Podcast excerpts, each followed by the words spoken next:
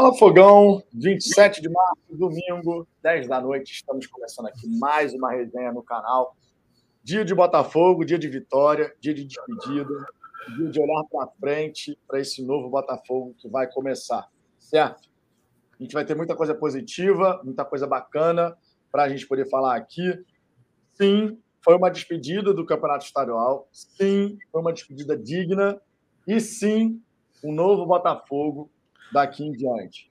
Luiz Castro esteve presente no estádio, John Textor esteve presente ao seu lado. A gente sabe que para o Campeonato Brasileiro muita coisa vai mudar e a gente tem que falar aqui de forma orgulhosa desse Botafogo que jogou hoje. Botafogo que lutou, que buscou diante das suas limitações, mas que foi superior ao seu adversário, sem a menor sombra de dúvida, no geral, no contexto geral. Fomos superiores e cá entre nós, sim, quando fizemos o gol aos 45, e pensou, vamos para a final então e vamos para dentro. Mas, amigo, 2 a 1 um, estamos deixando o Campeonato Carioca com a dignidade lá em cima e focando agora no Campeonato Brasileiro, na Copa do Brasil, que é o nosso objetivo, né? nosso grande objetivo nessa temporada. Então é um domingo que, apesar da eliminação, é um domingo de satisfação para o torcedor botafoguense, porque a, a, galera que acompanhou a partida, estivesse lá no estádio, estivesse em casa ou em qualquer lugar, num bar, na casa de um amigo, em qualquer lugar, certamente a galera botafoguense, no fim da partida, olhou para o que aconteceu e falou: cara, beleza, foi o velho Botafogo se despedindo da maneira como a gente queria. Da maneira como a gente queria, no sentido de, de luta de entrega, de dedicação.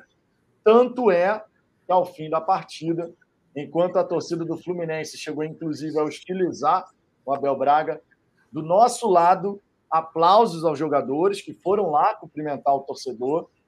E a gente aqui, obviamente, fica com a indignação por conta da atitude covarde do árbitro de encerrar a partida naquela circunstância, mas reconhecendo todo o esforço e empenho dos jogadores do Botafogo. Temos muita coisa para fazer daqui para frente. É a chegada de um novo Botafogo, nova comissão técnica, reforços. E agora o Luiz Castro, né, que já teve um primeiro olhar ali para alguns jogadores. Alguns desses jogadores deixaram boa impressão. O Luiz Castro vai poder fazer o seu trabalho e a gente espera da melhor forma possível. É uma nova era, concordo aqui com o João, uma nova era que se inicia e a gente vai fazer uma resenha aqui super bacana, super para cima. Antes de mais nada, vou passar aqui a palavra para Ricardo Azambuja fazer as considerações iniciais dele. E depois a gente vai receber aqui um convidado especial, o João Alberto, Jorge Alberto, melhor dizendo, me perdoe, Jorge Alberto. É tanta gente já que é membro aqui do canal que às vezes a gente confunde o nome com o outro. O Jorge Alberto, que vai dar uma palhinha aqui, ele esteve no estádio, a gente se encontrou por lá. E Jorge Alberto é membro aqui do canal completou três meses como membro e agora vai fazer uma participação especial, certo? Mas antes, palavra passada para Ricardo Zambuja, faça suas considerações iniciais e já já o Jorge vai estar aqui com a gente também. Contigo, Ricardo. Bom, é, boa noite.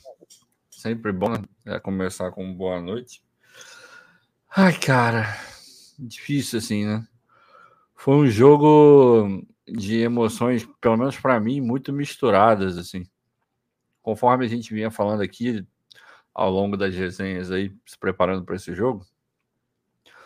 Porra, beleza, o Botafogo ganha de 1 a 0, acaba o tabu, segue o jogo e é isso aí, vamos treinar e tal. É, é engraçado, né? Porque a gente aqui tenta ter uma postura é, ser racional pra caramba é e tal. E começou o jogo. Botafogo não jogando absolutamente nada. Fluminense também, bom que se diga. Mas o, até o gol do, do Erisson, o jogo do Botafogo era horroroso. Eu diria eu que até a, a saída do Barreto, vai. Para mim, a saída do Barreto é um marco. Eu não quero botar essa pressão toda no Barreto. Não foi por conta da saída do Barreto.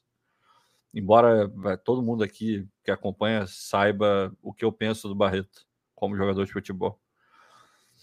Mas ele sai e entra. Porra, o, o Romildo. É... Cara, muda assim a cara do time. Assim. A gente começa a querer pelo menos ficar um pouco mais com a bola, ter um pouquinho mais de qualidade para dar um passe e tal. E aí vem o, o gol, cara. Um gol não, um golaço. Golaço. Uma metida de bola brilhante do, do Chay, coisa que ele tem muita condição de fazer, mas acho que prende demais a bola. Ele poderia dar dois, três passes desse que ele deu hoje por jogo, mas está prendendo muita bola, muita bola, muita bola. Então, a partir desse momento, aí vamos, vamos botar em conjunto. A saída do Barreto, a entrada do Romildo, o gol do Erisson. Irmão, é outra parada. O Fluminense não viu mais a bola. Só foi ver a bola no gol do Cano. Foi o único momento que o Fluminense viu a bola. Desse marco temporal até o final do jogo, o único momento que o Fluminense viu a bola foi esse. Foi uma infelicidade da zaga, marcaram mal, deixaram, porra, o Hugo tava, sei lá, em Nárnia e deixou o Cano livre ali de frente pro gol, coisa que não dá para fazer, pô, ainda mais com o Cano. Mas enfim. Então, eu comemorei o segundo gol. Vocês não têm ideia do tanto. Eu achei que eu ia ser expulso do condomínio, porque eu moro nos Estados Unidos, eles não estão acostumados com esse tipo de coisa, né? Porra, meu cachorro começou a tremer igual vara verde, foi para cima da Manu e tremendo e tremendo. Cara, eu joguei o celular no. Cara, aí eu, depois, assim, de tudo tal, eu olhei e falei, cara, mas peraí. Quem é o cara que tava falando que não, a gente ganha o jogo e tá tudo tranquilo planejamento que segue e tal. Não, não faço questão de ganhar campeonato carioca, não, porra, não sei o quê. Irmão, na hora que a bola rola, na hora que você vê o Botafogo ganhando, do jeito que estava ganhando, você não lembra de mais nada. É o que a gente vive falando aqui. A gente tenta aqui ter uma postura, mas a gente é torcedor, cara. Na hora que, que o Botafogo tá em campo, a gente, porra, dane-se, foda-se canal, qualquer coisa. Você quer que ganhe. Ah, é, tem que treinar. Porra, treina, sei lá, treina de madrugada, dá teu jeito. Eu quero ganhar esse jogo. Bizarro como as coisas mudam, né? É, é a emoção é muito... do torcedor, cara. É surreal, cara. É surreal. É muito maneiro, assim. Eu me vi torcendo de uma forma que eu falei, cara, tá errado, não é, não é, tá errado no sentido de, porra, era você que tava aí cobrando aí, foda-se o carioca e tal, não sei o que, caralho, tava vibrando muito. É, e para encerrar, só, só uma coisa. Essa questão da, do Carioca a gente já vem reclamando há muito tempo, né? A FERJ é uma vergonha. Esse campeonato é um campeonato de merda. Não tem outra palavra. O campeonato Carioca é um campeonato de merda. Ele é mal gerido, ele é mal jogado, ele é mal visto, mal assistido, mal transmitido. Não tem nada nesse campeonato carioca que seja positivo. Rigorosamente nada. Em termos de campeonato, não existe. Não tem nada que você olhe e fale, pô, isso aí no campeonato carioca é bom. Não tem. Simplesmente não tem. Mas a gente não pode só botar a culpa na Ferdi. A Ferdi é uma vergonha. Rubinho, pelo amor de Deus. Agora, tudo isso acontece com a anuência de Flamengo, Fluminense, Vasco e Botafogo. Beleza, os menores trocentos milhões de menores votam, o mesmo peso dos grandes, o que é um absurdo. Mas no final das contas, se esses quatro clubes, se apenas esses quatro clubes, que por coincidência são os quatro maiores disparados, se eles falam esse campeonato de merda eu não vou jogar, o campeonato não acontece. Se o campeonato está acontecendo é porque esses quatro bateram o pé para acontecer. Então, na hora de reclamar, beleza, tem mais que reclamar. Eu concordo muito que tem que reclamar. Eu reclamei horrores. Eu dei graças a Deus que eu não estava naquele gramado, porque eu não sei se eu conseguiria me segurar perante esse juiz de merda que apitou o jogo hoje. É ridículo o que aconteceu. Foi ridículo o que aconteceu hoje. Ridículo, ridículo. É, não tem. É, é até complicado achar palavras para poder descrever o que eu senti quando eu vi. Cara, ele, ele tá terminando o jogo. Pra que, que deu cartão vermelho cara, pro Fred, então? Se você ia terminar o jogo. a torcida do Fluminense entendeu. Não tem, cara, não, não faz sentido aquilo, cara. Nada eu, daquele momento. Você olhava para o lado, porque a gente estava na norte. Quando você olhar ali para o lado, um monte de torcedor do Fluminense, você percebia que a torcida do Fluminense estava assim, parada, esperando. É, para bater a falta, que ele, né? Depois que eles foram entender, cara, acabou. Nem a torcida adversária entendeu o que, que o árbitro fez ali. É, é bizarro, assim. Eu, eu dei graças a Deus que eu não estava naquele gramado, porque eu não sei se eu conseguiria segurar a minha onda, porque os caras trabalham ali, os caras estão todo dia pô, ralando ali e tal, não sei o quê. Abrem mão de momentos até com família e tal. É, é, é a profissão deles, é o trabalho deles, né? A gente vive falando, ah, esses caras não, porra, não tem nada com o Botafogo. Sim, mas eles têm comprometimento com eles, com a família deles, com o empresário, sei lá com mais quem, com eles próprios, enfim. Então, por você passar por isso, eu, eu não sei se eu teria capacidade emocional de lidar com aquilo. Porque foi uma vergonha. O que ele deixou o Fred fazer é um absurdo. O Fred ele literalmente entrou e acabou com o jogo. E não porque ele fez um gol, o gol da classificação. Ele acabou com o jogo porque ele levou o juiz do jeito que ele quis. Primeiro que o juiz me marca uma falta do Canu que não foi falta. Já começa por aí. Aquilo não é falta. Aquilo não é falta.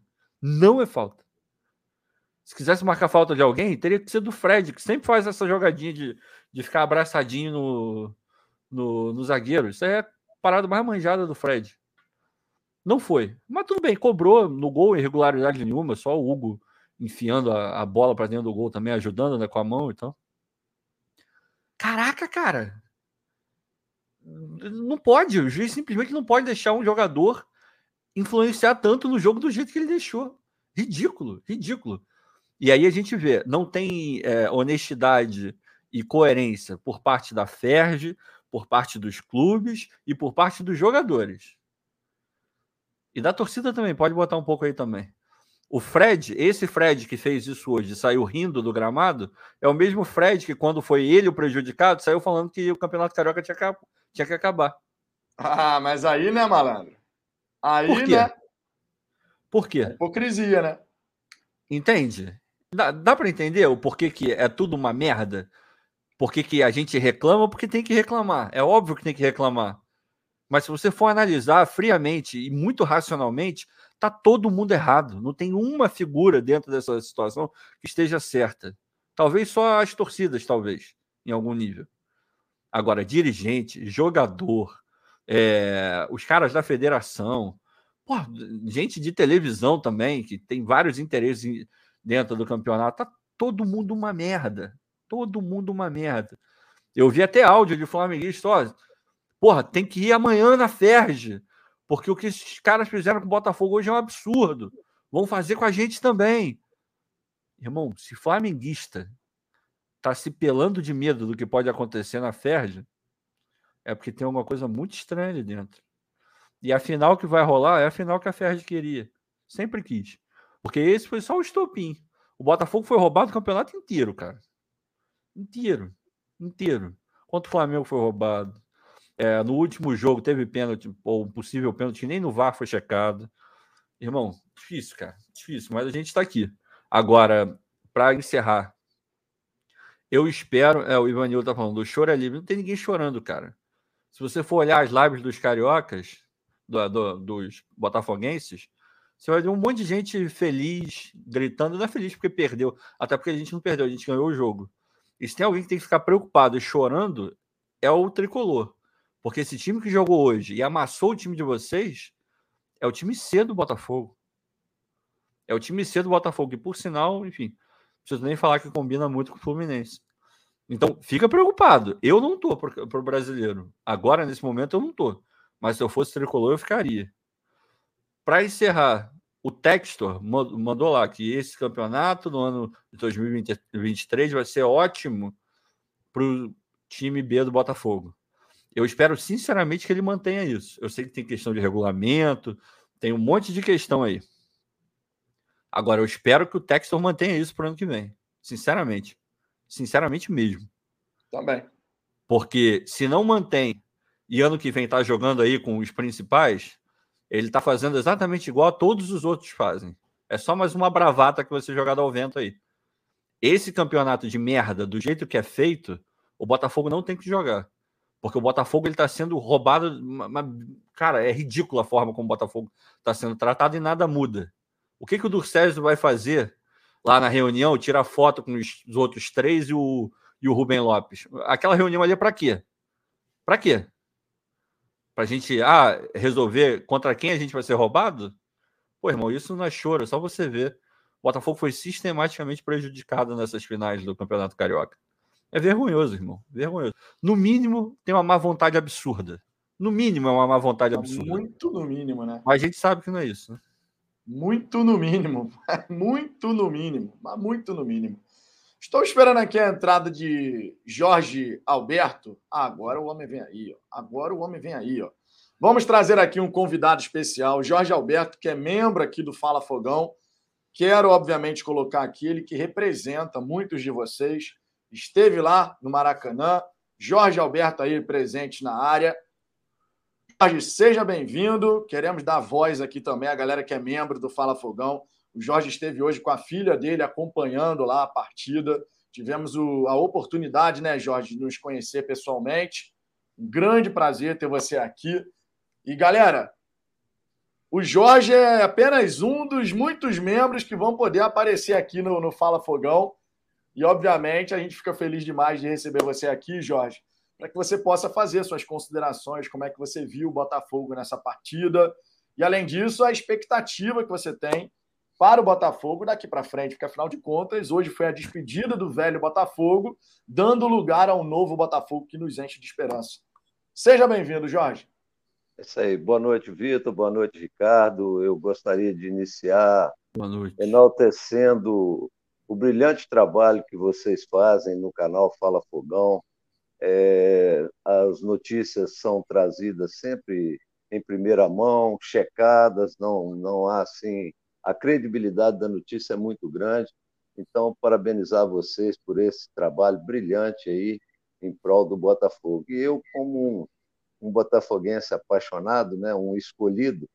É, eu tenho hoje 62 anos de idade, mas sou mineiro de Muriaé e aos cinco anos de idade, o meu bolo de aniversário, eu pedi que fosse um campo de futebol, um bolo retangular com bonequinhos do Botafogo, era um campo de futebol com um jogo do Botafogo. Então essa paixão vem de longe. É, eu te falei rapidamente hoje Sou de um tempo em que é, o Botafogo teve realmente muitas glórias, mas também teve muitos percalços, né?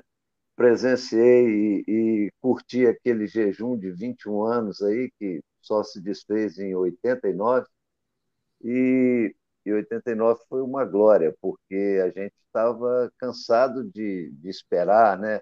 que alguma coisa boa, melhor viesse, ou que os áureos tempos do Botafogo né, retornassem.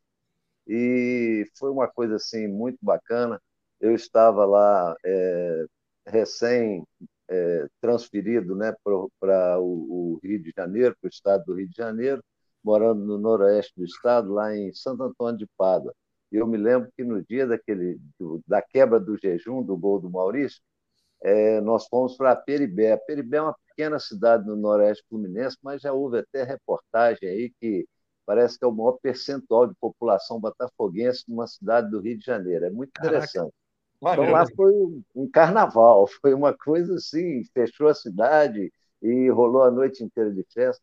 Mas a gente, a partir de então, passou também a sofrer, tivemos as alegrias né, de, de do campeonato em 95, e a partir de então a gente está né, tá aí sofrendo com esses títulos só de carioca e as gestões temerárias que o clube enfrentou, né? E graças a Deus a gente hoje está virando uma página, né? Porque Botafogo aí com novas perspectivas. É, eu não vou entrar tanto em detalhe do, do, da questão do jogo de hoje, porque é, a indignação de qualquer botafoguense, e não só dos botafoguenses, mas também até de outras torcidas, de outros times, é, face ao absurdo que nós vimos no Maracanã hoje, né, com uma situação daquela que, é, quando eu, eu volto a essa questão do, do meu passado aí, é porque a gente tem história, e o Botafogo tem história, e a história do Botafogo não se escreve em duas páginas, em duas folhas de papel. Amigo, tem que ter muitas resmas de papel para poder escrever a história do Botafogo. E a gente tem uma esperança muito grande né, que isso é, se modifique da agora para frente, com gestão é, profissional, com o clube sendo conduzido, né, a, a SAF, no caso, aí, por é, coisas que a gente até então não, não via. Quando veio o Jorge Braga, eu me lembro que eu tenho um casal de filhos, os dois botafoguenses, o Vitor conheceu minha filha hoje, é, eu tenho o Guilherme também, que está lá em Viçosa. É mineiro, mas que movimenta lá também. Tem um grupo grande de botafoguenses em Viçosa, que eu participo lá também, e no WhatsApp, né? E é uma coisa assim que a gente tem, tem que ter essa esperança de que as coisas vão mudar. O que, que eu, eu remonto a essa questão do passado? Porque a gente passou por muitas situações, muitas coisas desagradáveis e muitas agradáveis também.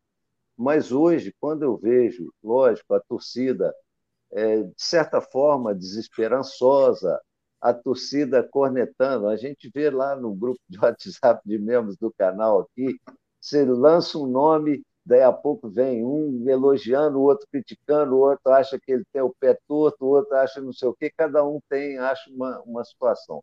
Mas é, o principal disso tudo né, é que quando é, meu filho me falou assim, pai, quem que é esse Jorge Braga? Eu falei, olha bem, eu pesquisei a vida desse cara, é um cara assim que no mundo corporativo ele tem um nome muito bom.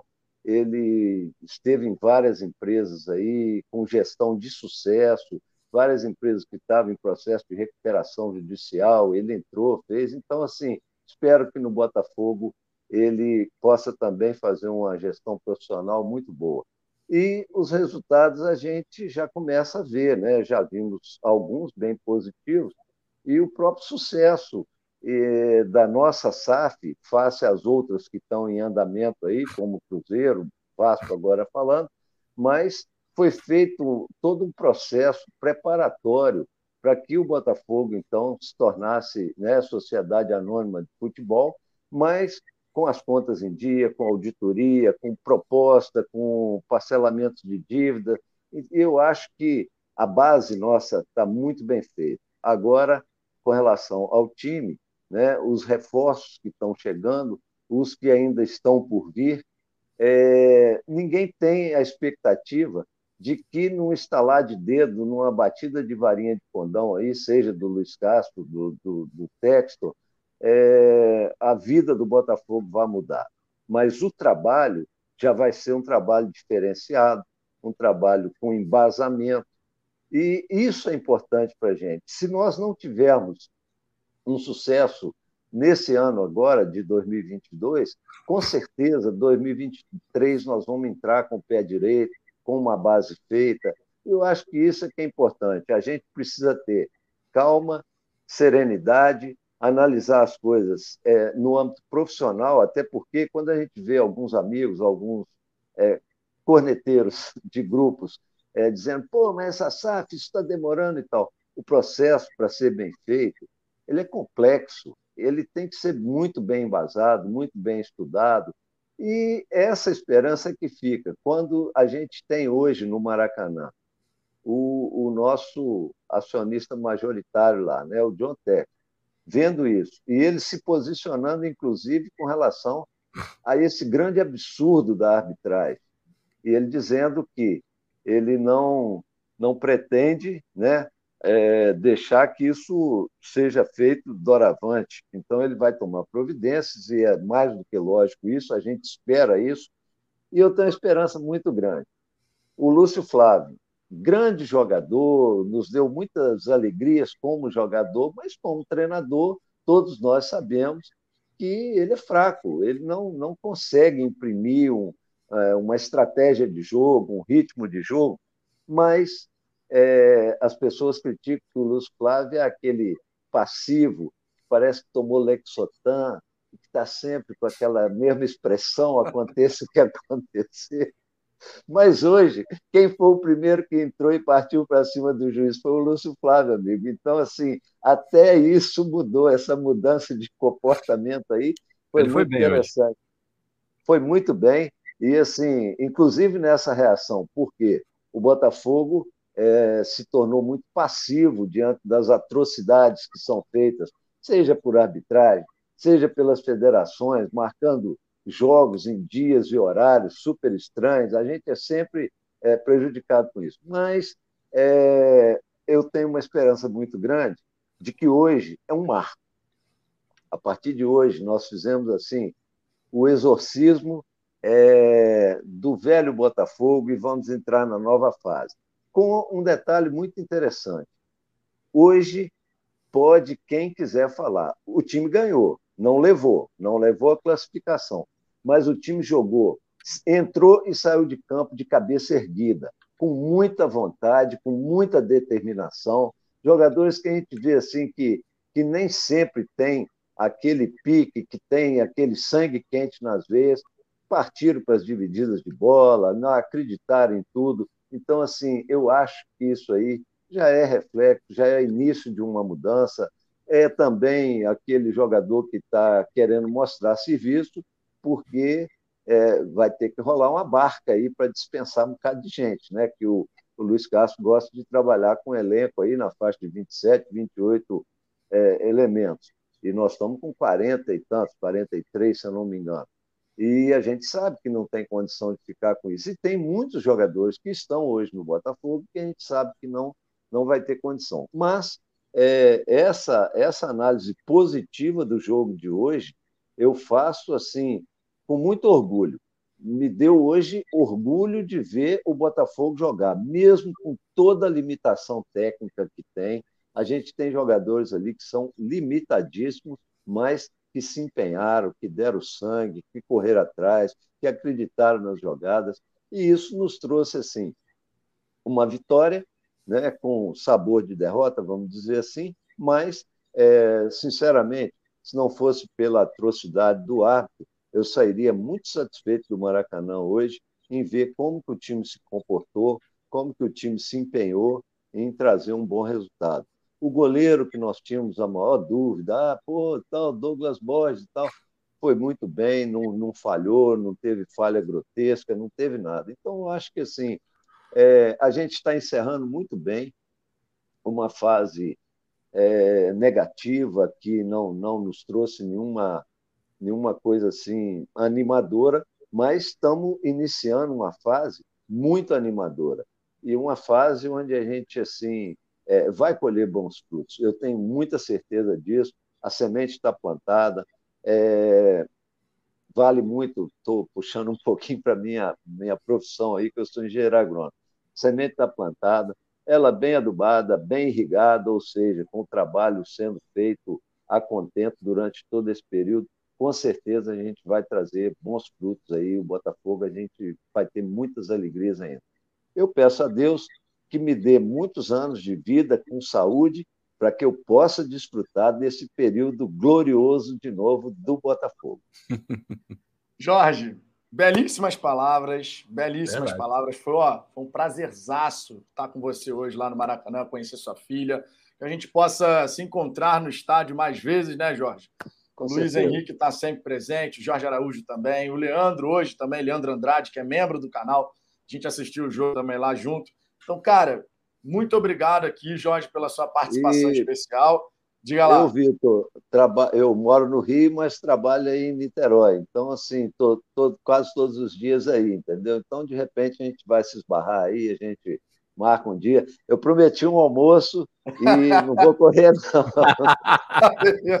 Tá Ricardo, beleza, tá beleza. Ricardo já quer a passagem para vir para o almoço. Aí, assim, o almoço eu garanto. Ah, não, mas, pô, você parece ser gente boa, eu pago, não tem problema, eu pago a passagem. Então tá bom. Tamo junto, Ó, Jorge. Muito cara. obrigado aí pela oportunidade. A gente está firme aí, estamos juntos. O canal está sendo assistido por um pessoal lá em Belo Horizonte, em Viçosa, em Santo Antônio de Pada. A gente está aí, fez um movimento também para o pessoal estar tá, tá presente aí nessa live nessa live. Pessoal, deixa o like, ativa o sininho. Pô, já é um youtuber. já virou youtuber aqui. Eu vou embora, eu vou embora. Depois da... Não precisa. youtuber, já é um youtuber, pô. Pediu like, pô, só faltou falar, e aí, galerinha? Pronto. Tamo junto, Jorge. Obrigado pela Valeu, participação gente. aqui, um galera. Abraço. Daqui Eu a gente agradeço. segue. Tamo junto, cara. Tamo junto, é sempre bom.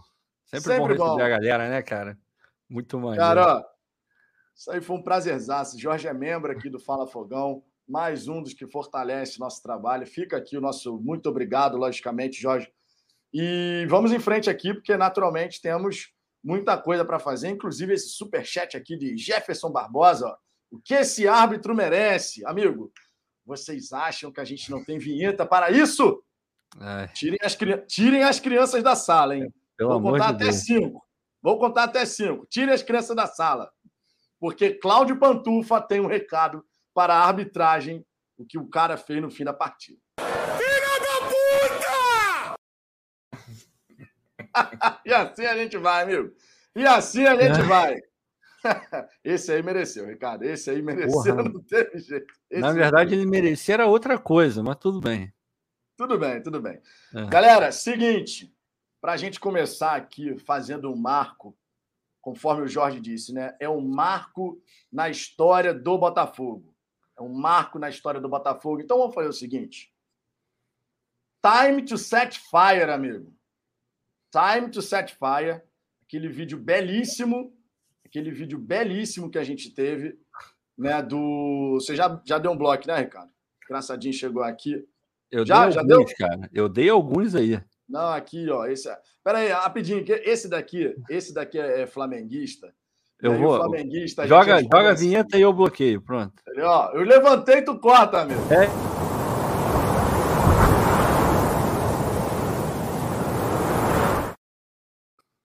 Pronto. O vento eterno, amigo. Recebeu aí. Ventou Exatamente. Bastante. Seguinte, galera. A gente aqui vai começar muito bem esse momento, esse novo marco aqui do Botafogo. E, obviamente, é time to set fire. Incêndio no chat, porque nada mais justo do que marcar esse novo Botafogo, esse começo de novo Botafogo, com esse vídeo que ficou simplesmente sensacional.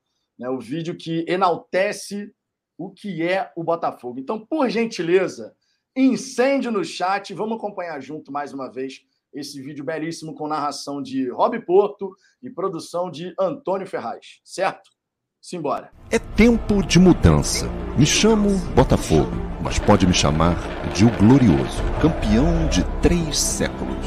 Sou do Rio de Janeiro e cheguei com mais notícias para quem quis ver meu fim.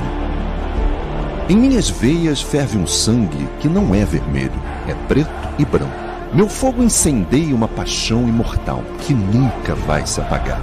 Sou aquele que tem como símbolo uma entidade divina. Dizem que sou mais que um clube, uma predestinação celestial me tornei eterno nos dribles do anjo das pernas tortas, que se tornaria o maior de todos os tempos. Minha casa leva o nome daquele que em campo parecia tantos e que para sempre seria chamado de a enciclopédia do futebol, Newton Santos. Sou o clube que mais cedeu jogadores à seleção brasileira em Copas do Mundo, do príncipe etíope aos furacões. Os meus ídolos são tantos que formei eternas constelações. Realmente, tem coisas que só acontecem com o Botafogo. Reafirmo, sem medo de errar, que minha tradição nunca foi moda. Isso aqui é Botafogo. O resto é só futebol. Dentre milhões de estrelas no céu, sou a solitária, aquela que conduz pela estrada dos louros com um facho de luz. Nunca imaginaram que uma estrela solitária fosse capaz de mover uma multidão.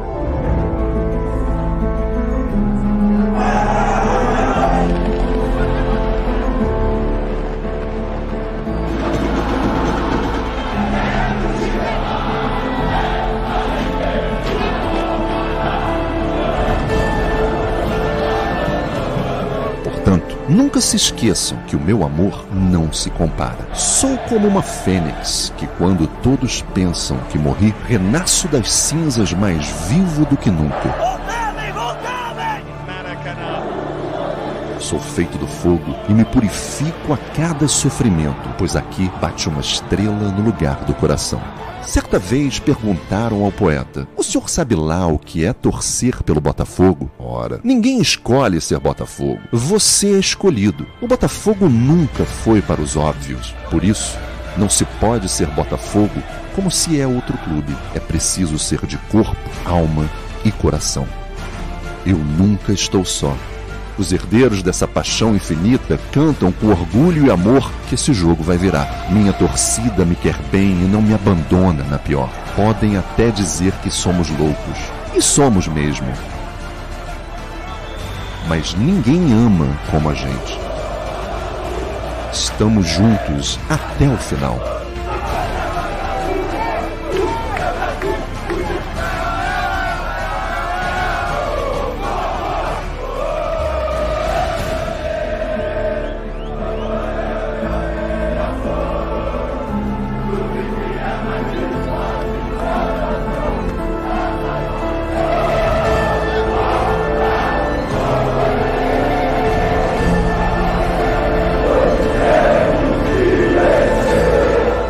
De ser nosso imenso prazer te ver mais uma vez vencer.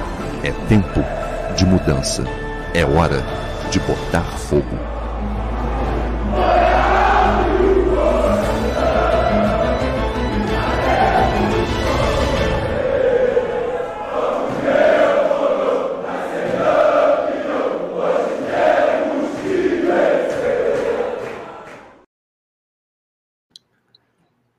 Ricardo, Ricardo, é foda. Esse, esse, vídeo é foda é, pra cacete, é foda. irmão. E, e, fica ainda mais foda, porque a gente tem um. Eu não sei se você bloqueou ele ou não bloqueou. Eu acho até que não, não precisava bloquear caso tenha sido bloqueado, eu acho que não foi. Ele falando aqui que é um absurdo, que a vitória foi. É, a derrota foi merecida. A derrota não, porque a gente bom, ganhou o jogo. Um banzinho educativo. Não sei, se, não sei se você lembra, mas a gente ganhou o jogo. É, era para ter ganho demais se não fosse o time C. Se fosse o time B, a gente tinha ganho demais. É... E é muito. A, a, gente se acostumou muito a galera de respeitar o clube, né, cara? Era muito fácil bater no Botafogo. É, foi criada uma imagem de que o Botafogo é um time pequeno e, sinceramente, sem sacanagem nenhuma. Se você for botar aí é, na ponta do lápis e tal. Beleza, em termos de título, talvez não, assim, é, comparado com o Fluminense. Óbvio que o, o, Fluminense tem mais brasileiro que o Botafogo, mais carioca e tal. Mas a gente sabe que futebol não é feito só com o número de taças que tem dentro da, da sala de troféus, né? A gente sabe que o, o futebol ele é muito maior do que isso.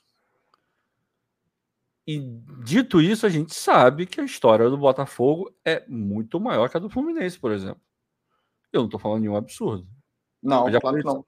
eu já falei isso milhões de vezes. Qual a contribuição que o Fluminense deu para o futebol brasileiro ganhar a Copa do Mundo, futebol brasileiro ser o que é, mundialmente?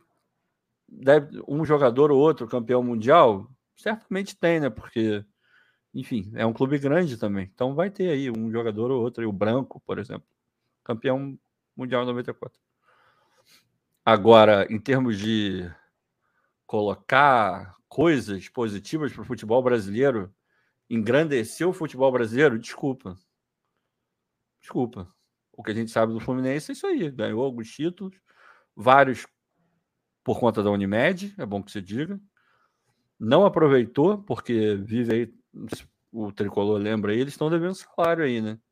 Montaram um time de forma irresponsável esse time aí que tem gente ganhando 500 contos, 600 contos, sendo que o Fluminense não tem dinheiro para pagar isso. Hoje perdeu para o time C do Botafogo. Time C do Botafogo. C. C. Vocês sabem o que eu tô falando, o tricolor. Então, irmão. E outra. O Erisson faz essa comemoração todo santo jogo. Ele já fez a mesma coisa com a bandeira do Botafogo, porra. Então é completamente diferente. Completamente diferente. Eu concordo, podendo evitar, seria legal evitar. Pô, é, é, é um certo nível de desrespeito? Talvez. Se fosse o contrário, eu ficaria chateado? Talvez. Agora, a gente não pode excluir o fato que faz essa comemoração todo jogo, porra. Todo jogo exatamente, o cara tá fazendo isso. Exatamente. Porque todo jogo o cara mete gol, porra. Inclusive meteu dois hoje. Porra. E podia ter feito mais, inclusive, né? Podia. Se a gente tivesse, de novo, se não fosse o Botafogo C, fosse o Botafogo B, a gente ganha o jogo com mais uns dois. Pelo menos. Exato. Pelo Nelson menos. Junqueira mandou um superchat aqui, Nelson. Obrigado. Nelson, que é membro do canal também.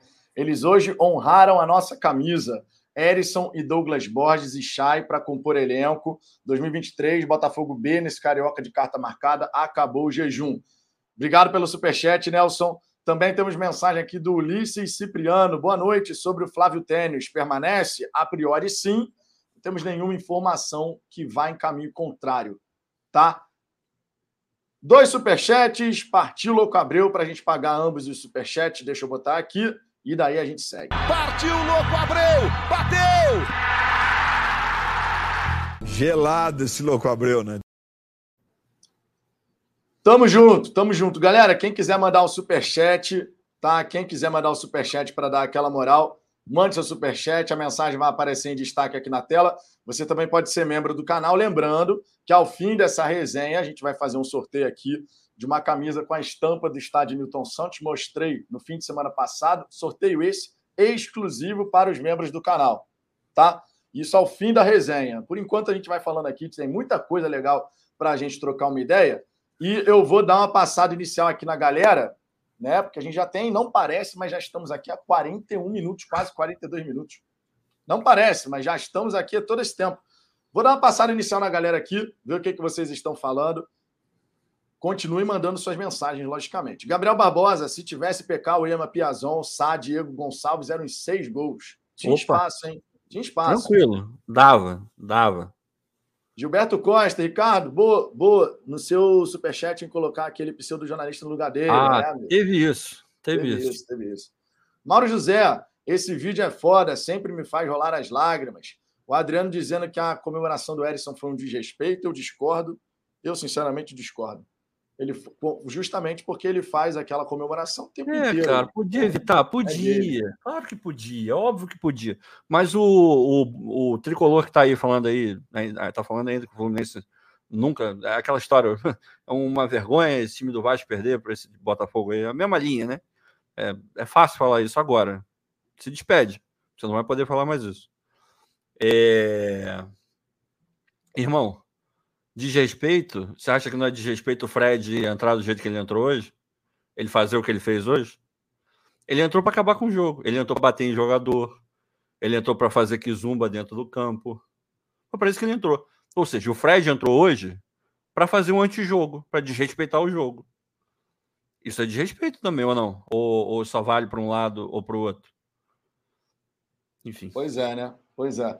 Rodolfo, é, as Ambus de Vitão estão sabendo dos containers no espaço Lonier. Cara, o Lonier vai passar por obras profundas, tá? Acredito que isso deve avançar mais quando terminar a janela de transferência. Por hora, o foco é outro. Por hora, o foco é fortalecer o time, preparar o time para o Campeonato Brasileiro e Copa do Brasil. Marco, Adriano Cardoso, vai procurar. O que está vendo aí? Tem algum engraçadinho aqui que eu não, não peguei ainda? Que a gente vai bloqueando aqui. De vez em quando surge uma. Márcio é flamenguista. Eu não vi nem, nem quem é o Márcio, mas se ele for flamenguista, ele já de saída tem mau gosto. Leandro Andrade, aqui, ó. Leandro, Leandro que estava com a gente lá no estádio. Fred é mau caráter demais. E no mínimo hipócrita, né? No mínimo. Pô. Hipócrita pra cacete. Pô, é foda, cara. Eu gosto dele, é... eu gosto do é. Fred, tá? Eu gosto do Fred, eu gosto dele. Agora, o que ele fez hoje, pelo amor de Deus. Pelo amor de Deus. Exatamente. Não. Paulo Barros, mas o Fluzinho é vergonha mesmo. Igor Nack, hum. de, Vitor, depois desse jogo do Erisson, ainda quer usar. Claro, cara. Claro, né? Porque ele fez um bom jogo que a gente não tem que ter. Com né? certeza. É... Cara, o Adriano aqui tá enchendo o saco, então tchau, Adriano. Não é, é tá falando, tá falando ah, merda, tá falando já um tinha acabado o jogo. Uhum. Antes do gol do Fluminense já tinha acabado o jogo também. Isso é, você não falou, não, tá, né? tá falando bobagem, cara. Vai, vai para outra live, amigo. É, é. Mauro José, um usuário com o nome Botafogo zoando aí. Deve ser, a gente vai prestar atenção aqui. Leandro Andrade, Adriano Cardoso, lembre-se que vocês são virgens da América e jogaram a Série C. Isso aí vai ficar para sempre na história, né? Inclusive, inclusive, para os tricolores engraçadinhos, a gente responde assim, ó.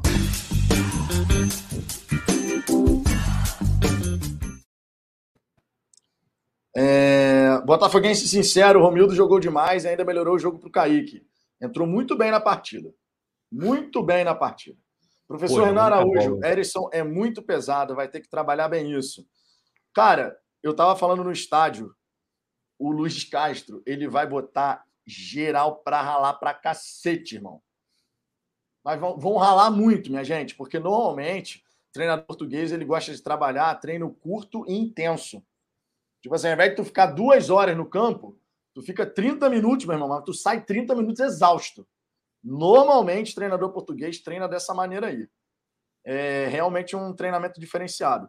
Isa escolhida. Cheguei, amigos, boa noite. Hoje tem sorteio, mais tarde, só que só para os membros do canal, tá?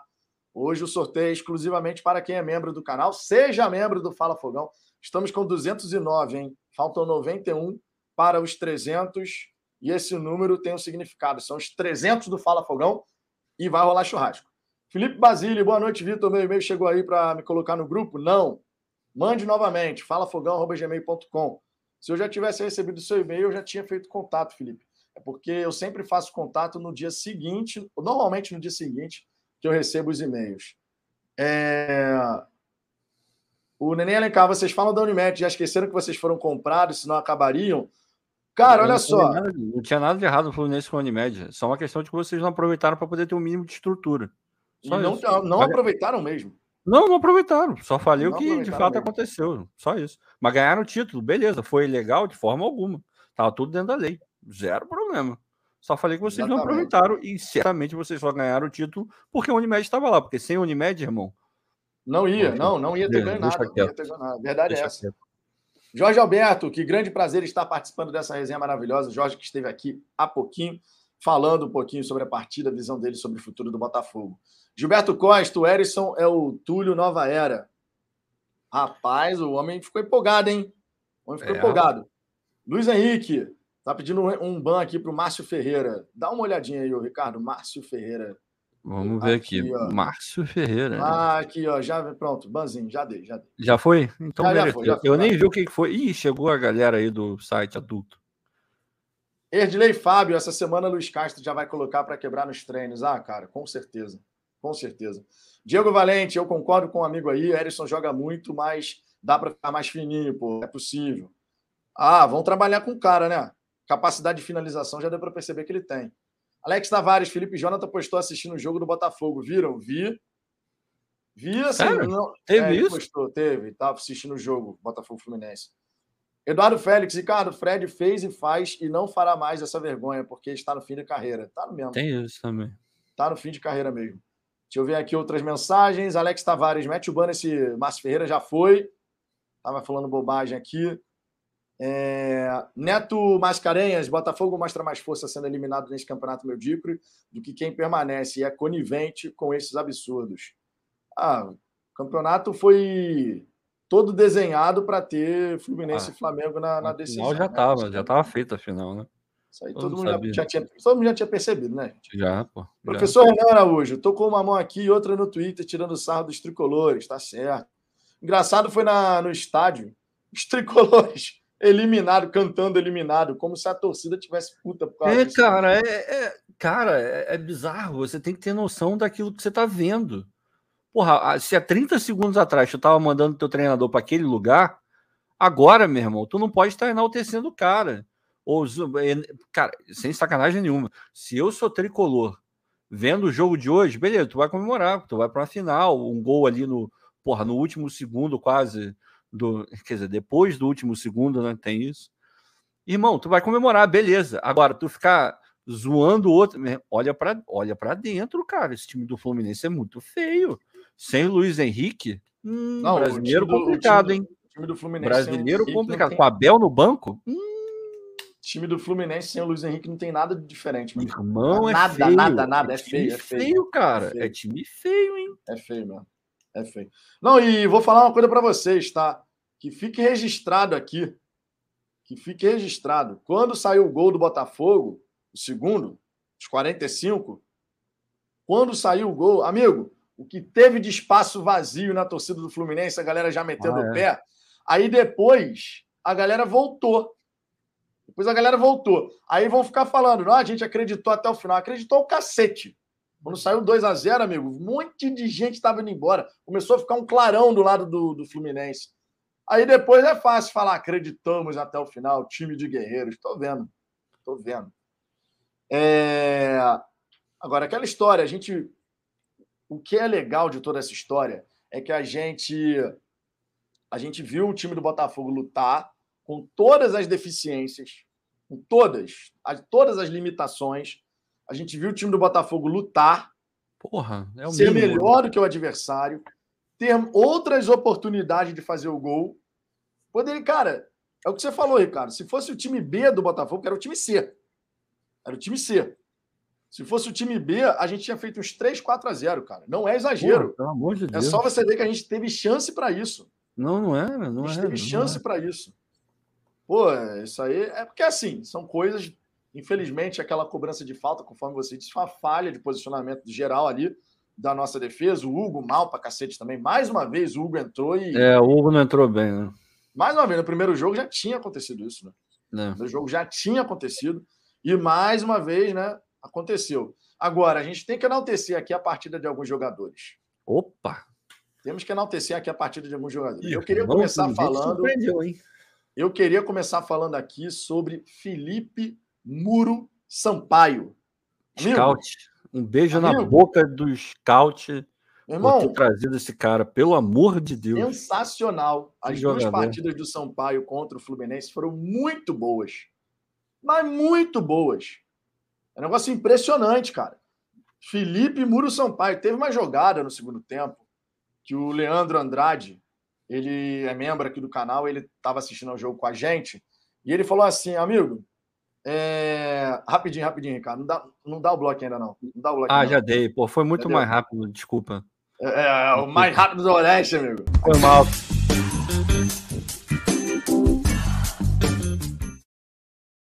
O Foi mal. tricolor, cara, sabe o que eu acho mais engraçado? O Eu tricolor fui realmente precoce, acha, igual a ele. Aí, o tricolor o- o- realmente acha que a gente tá bolado, cara. Não, cara, não tem essa não, irmão. tem, ninguém, tem ninguém bolado aqui não, e não é fingimento não. O, tri- o tricolor realmente acha que a torcida do Botafogo tá bolada, cara. Não tá, cara, não tá. Quem tem que Cacete, preocupado é, é você, cara. Esse teu time aí vai sofrer, irmão. E torce para não tomar uma goleada do Flamengo agora, hein? É verdade, é verdade. Ó, mas o Sampaio, cara, que partidaço. E o Leandro Lopes, ele, o Leandro Andrade, ele comentou durante a partida no segundo tempo, teve um lance que o jogador do Fluminense, ele recebe a bola lá na linha de fundo e o Sampaio, ele vai, meu irmão, igual um maluco atrás dele, assim. O cara não pensa duas vezes, meu, irmão, solta a bola rápido, porque se deixar o homem chegar, o bicho vai pegar. Não dá não, irmão. Não dá não. Ele tá sempre no lugar que ele tem que estar. Ele, ele, porra, ele vai no, no limite, no limite, no limite. E, porra, para você ficar no limite e não ultrapassar, irmão, é porque você tem um controle muito grande. A técnica do cara nesse sentido, porque ele não é um zagueiro tecnicamente brilhante. Não é aquele cara de belas saídas, belas. Não, nada disso. Mas ele é o zagueiro que a gente precisa, o zagueiro que todo clube deveria ter e quer ter. Irmão, não tem, não tem. Caraca, é bizarro ver o Felipe jogar. É E ele chega, meu bizarro. irmão, ele chega meu irmão, a intensidade com que ele chega na É né? isso. É, É, ó, isso. Vou, vou tentar dar um, vou tentar ilustrar. O Canu, o Canu ele chega assim, ó. É. O, o Sampaio ele chega assim, meu irmão. É, não, entendendo? cara. É uma diferença de intensidade de disputa. O Canu Ô, ele chega assim para disputar. Ele chega assim. O Sampaio, amigo, ele vem a bola no alto, ele, pá, ele Vitor, Tem, tem um lance que, ele- que é, é o Sampaio com, com, com bigode. Irmão, pô, o bigode é, o bigode é fortinho, né, cara? Tudo bem que é menor do que o Sampaio e tal, mas ele é, ele é fortinho.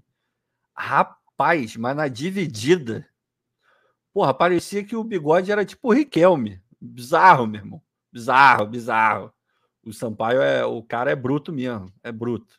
Não, é e o bruto. mais legal é que ele é, ele é um cara que chega junto, chega né, duro na jogada, mas ele é leal. É, não é desleal não, E cara. esse é um Não ponto legal. não. Esse Não é é um ponto legal. não. Ele deu uma entrada ali inicial que o, o árbitro ali mal começou o jogo. Ele, ah, falta. E, porra, meu irmão, ele, ele vai chegar assim direto durante o Campeonato Brasileiro. Vai. Direto, porque é o jeito dele de jogar. Agora, é um cara leal. Isso não dá para falar e a gente tem que Muito realmente. bom jogador. As muito duas bom. primeiras partidas de Felipe Muro Sampaio, muito boas. A gente tem que enaltecer Muito aqui. boa, né? Antes da gente falar de outros jogadores, Felipe Rezende aqui mandando superchat.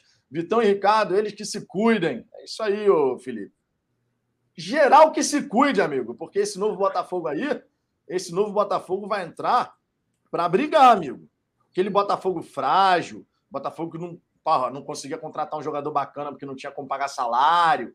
É, Bom, esse acabou. Botafogo morreu Acabou. hoje. Hoje a gente, ó, tchau, com muita dignidade, né? Esse Botafogo se despediu hoje. Hoje. A gente tem que enaltecer isso aqui. Agora, ó, outro jogador que vale a gente fazer um comentário legal aqui, pegando a linha defensiva, Daniel Borges fez uma boa partida hoje também, cara. Gostei É. muito da partida, com segurança. A gente que criticou aqui ao longo do Campeonato Carioca a fragilidade defensiva que ele demonstrou em diversas partidas contra times pequenos, né, do, do Campeonato Carioca e tal. Mas o, o Daniel Borges fez uma partida muito legal hoje, cara. Não, e assim, parece que é hoje, talvez a gente já possa afirmar que é um negócio dele, né? Ele, ele demora um pouco para engrenar. É. Ele precisa ter uma sequência. Porque na Série B foi exatamente a mesma coisa. Exatamente a mesma coisa. Começou meio mal, meio. Hum, não sei se, se dá para jogar e tal.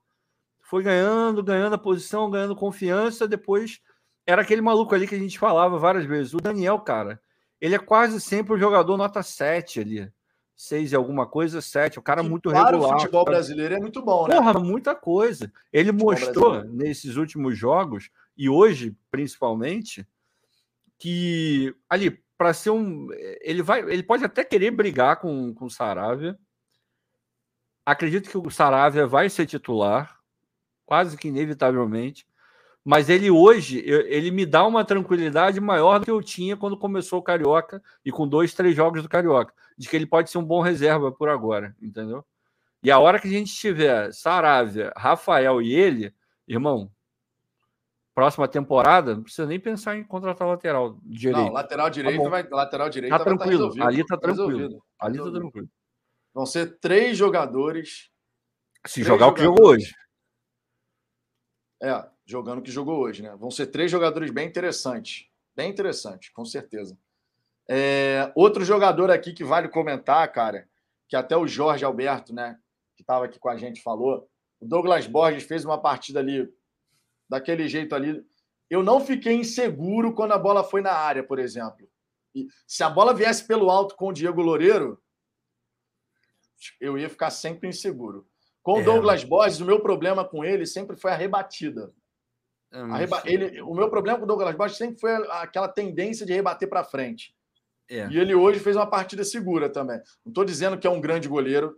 Não Ele não foi exigido, né, Vitor? O Até que foi, exigiram cara, dele hoje? Umas duas, três vezes ele até foi. Ah, porra, assim, Duas, a rigor, cara, a rigor, ele não trabalhou, a verdade é essa.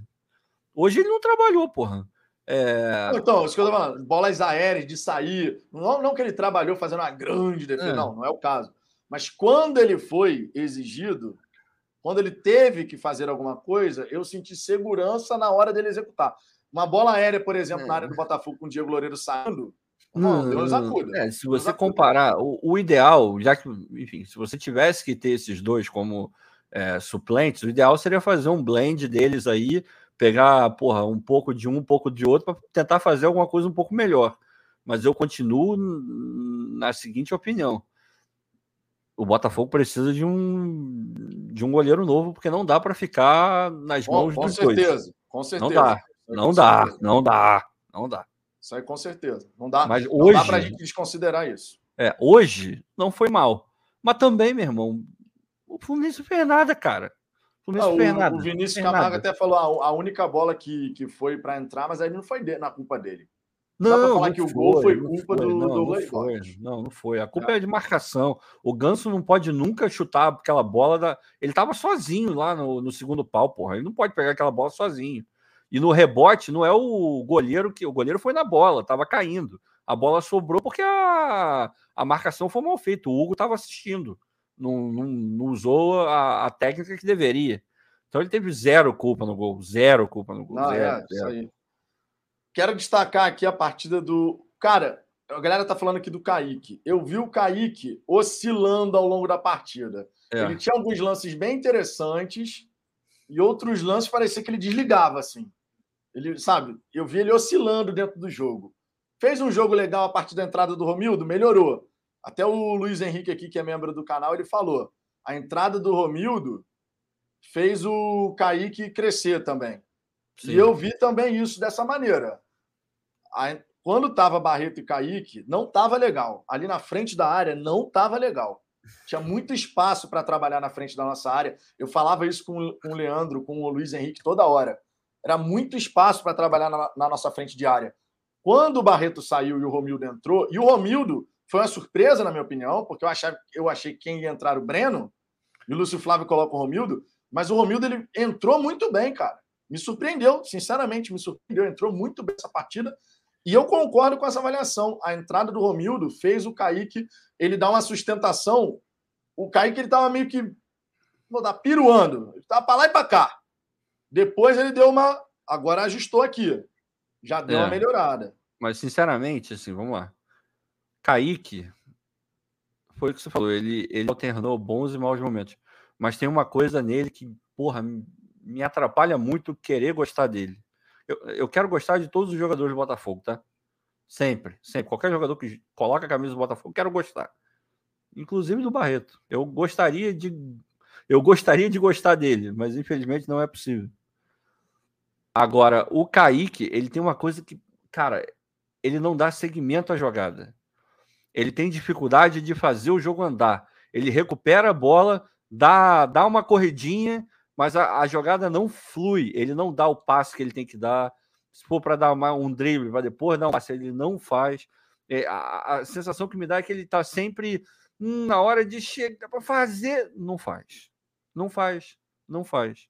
Então, não sei, cara, eu, eu não consigo ver é, essa parada assim. Vai ter gente aí que vai falar: não, tem que renovar com o Kaique. Eu não sei se eu renovaria com o Kaique, não, cara. Sinceramente, sem sacanagem nenhuma. Foi bem hoje, mas eu não consigo ver o Kaique como um jogador mega útil para o Botafogo, sinceramente. Sinceramente, ele não dá segmento à jogada, cara. O Romildo, eu não acho o Romildo um craque, não, tá? Ninguém deve achar, provavelmente. Hoje jogou muita bola, muita bola, calmo pra cacete. Sabendo, porra, dar aquele giro, sabe? Uma coisa que o Oyama faz maravilhosamente bem. O Romildo hoje fez muito bem. Várias jogadas, pode pegar um jogo aí. A bola vinha nele, ele dava o giro no marcador e clareava a jogada. E o que, e o que ele fazia depois? O simples, coisa que o Kaique não estava fazendo. Só dava bola para o companheiro que estava mais bem colocado. Só isso que ele fez. Foi, foi o que ele fez no jogo. Ele clareava e dava bola para o companheiro que estava mais bem colocado, que é o que um volante, em teoria, ali, que joga naquela faixa ali, tem que fazer. Se puder ter um passe mais refinado, botar um atacante ou um meia mais perto do gol, beleza, ótimo, maravilhoso mas tem que circular a bola. E ele fez, cara. Ele fez.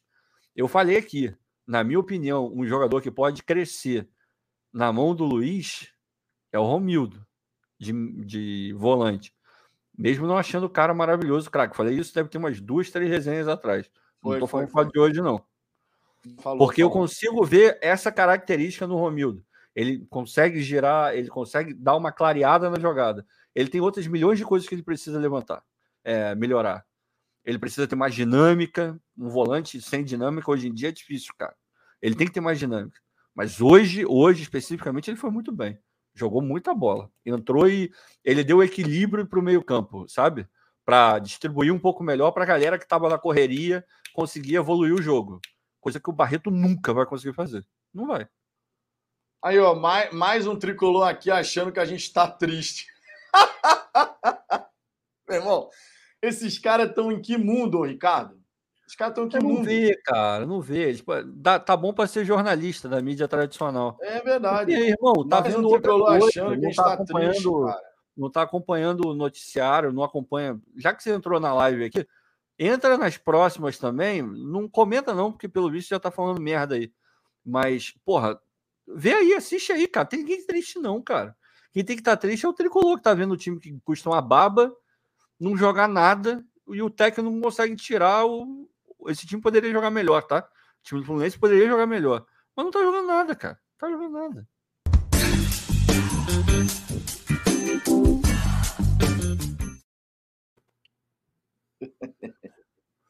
Ah, muito engraçado, meu irmão.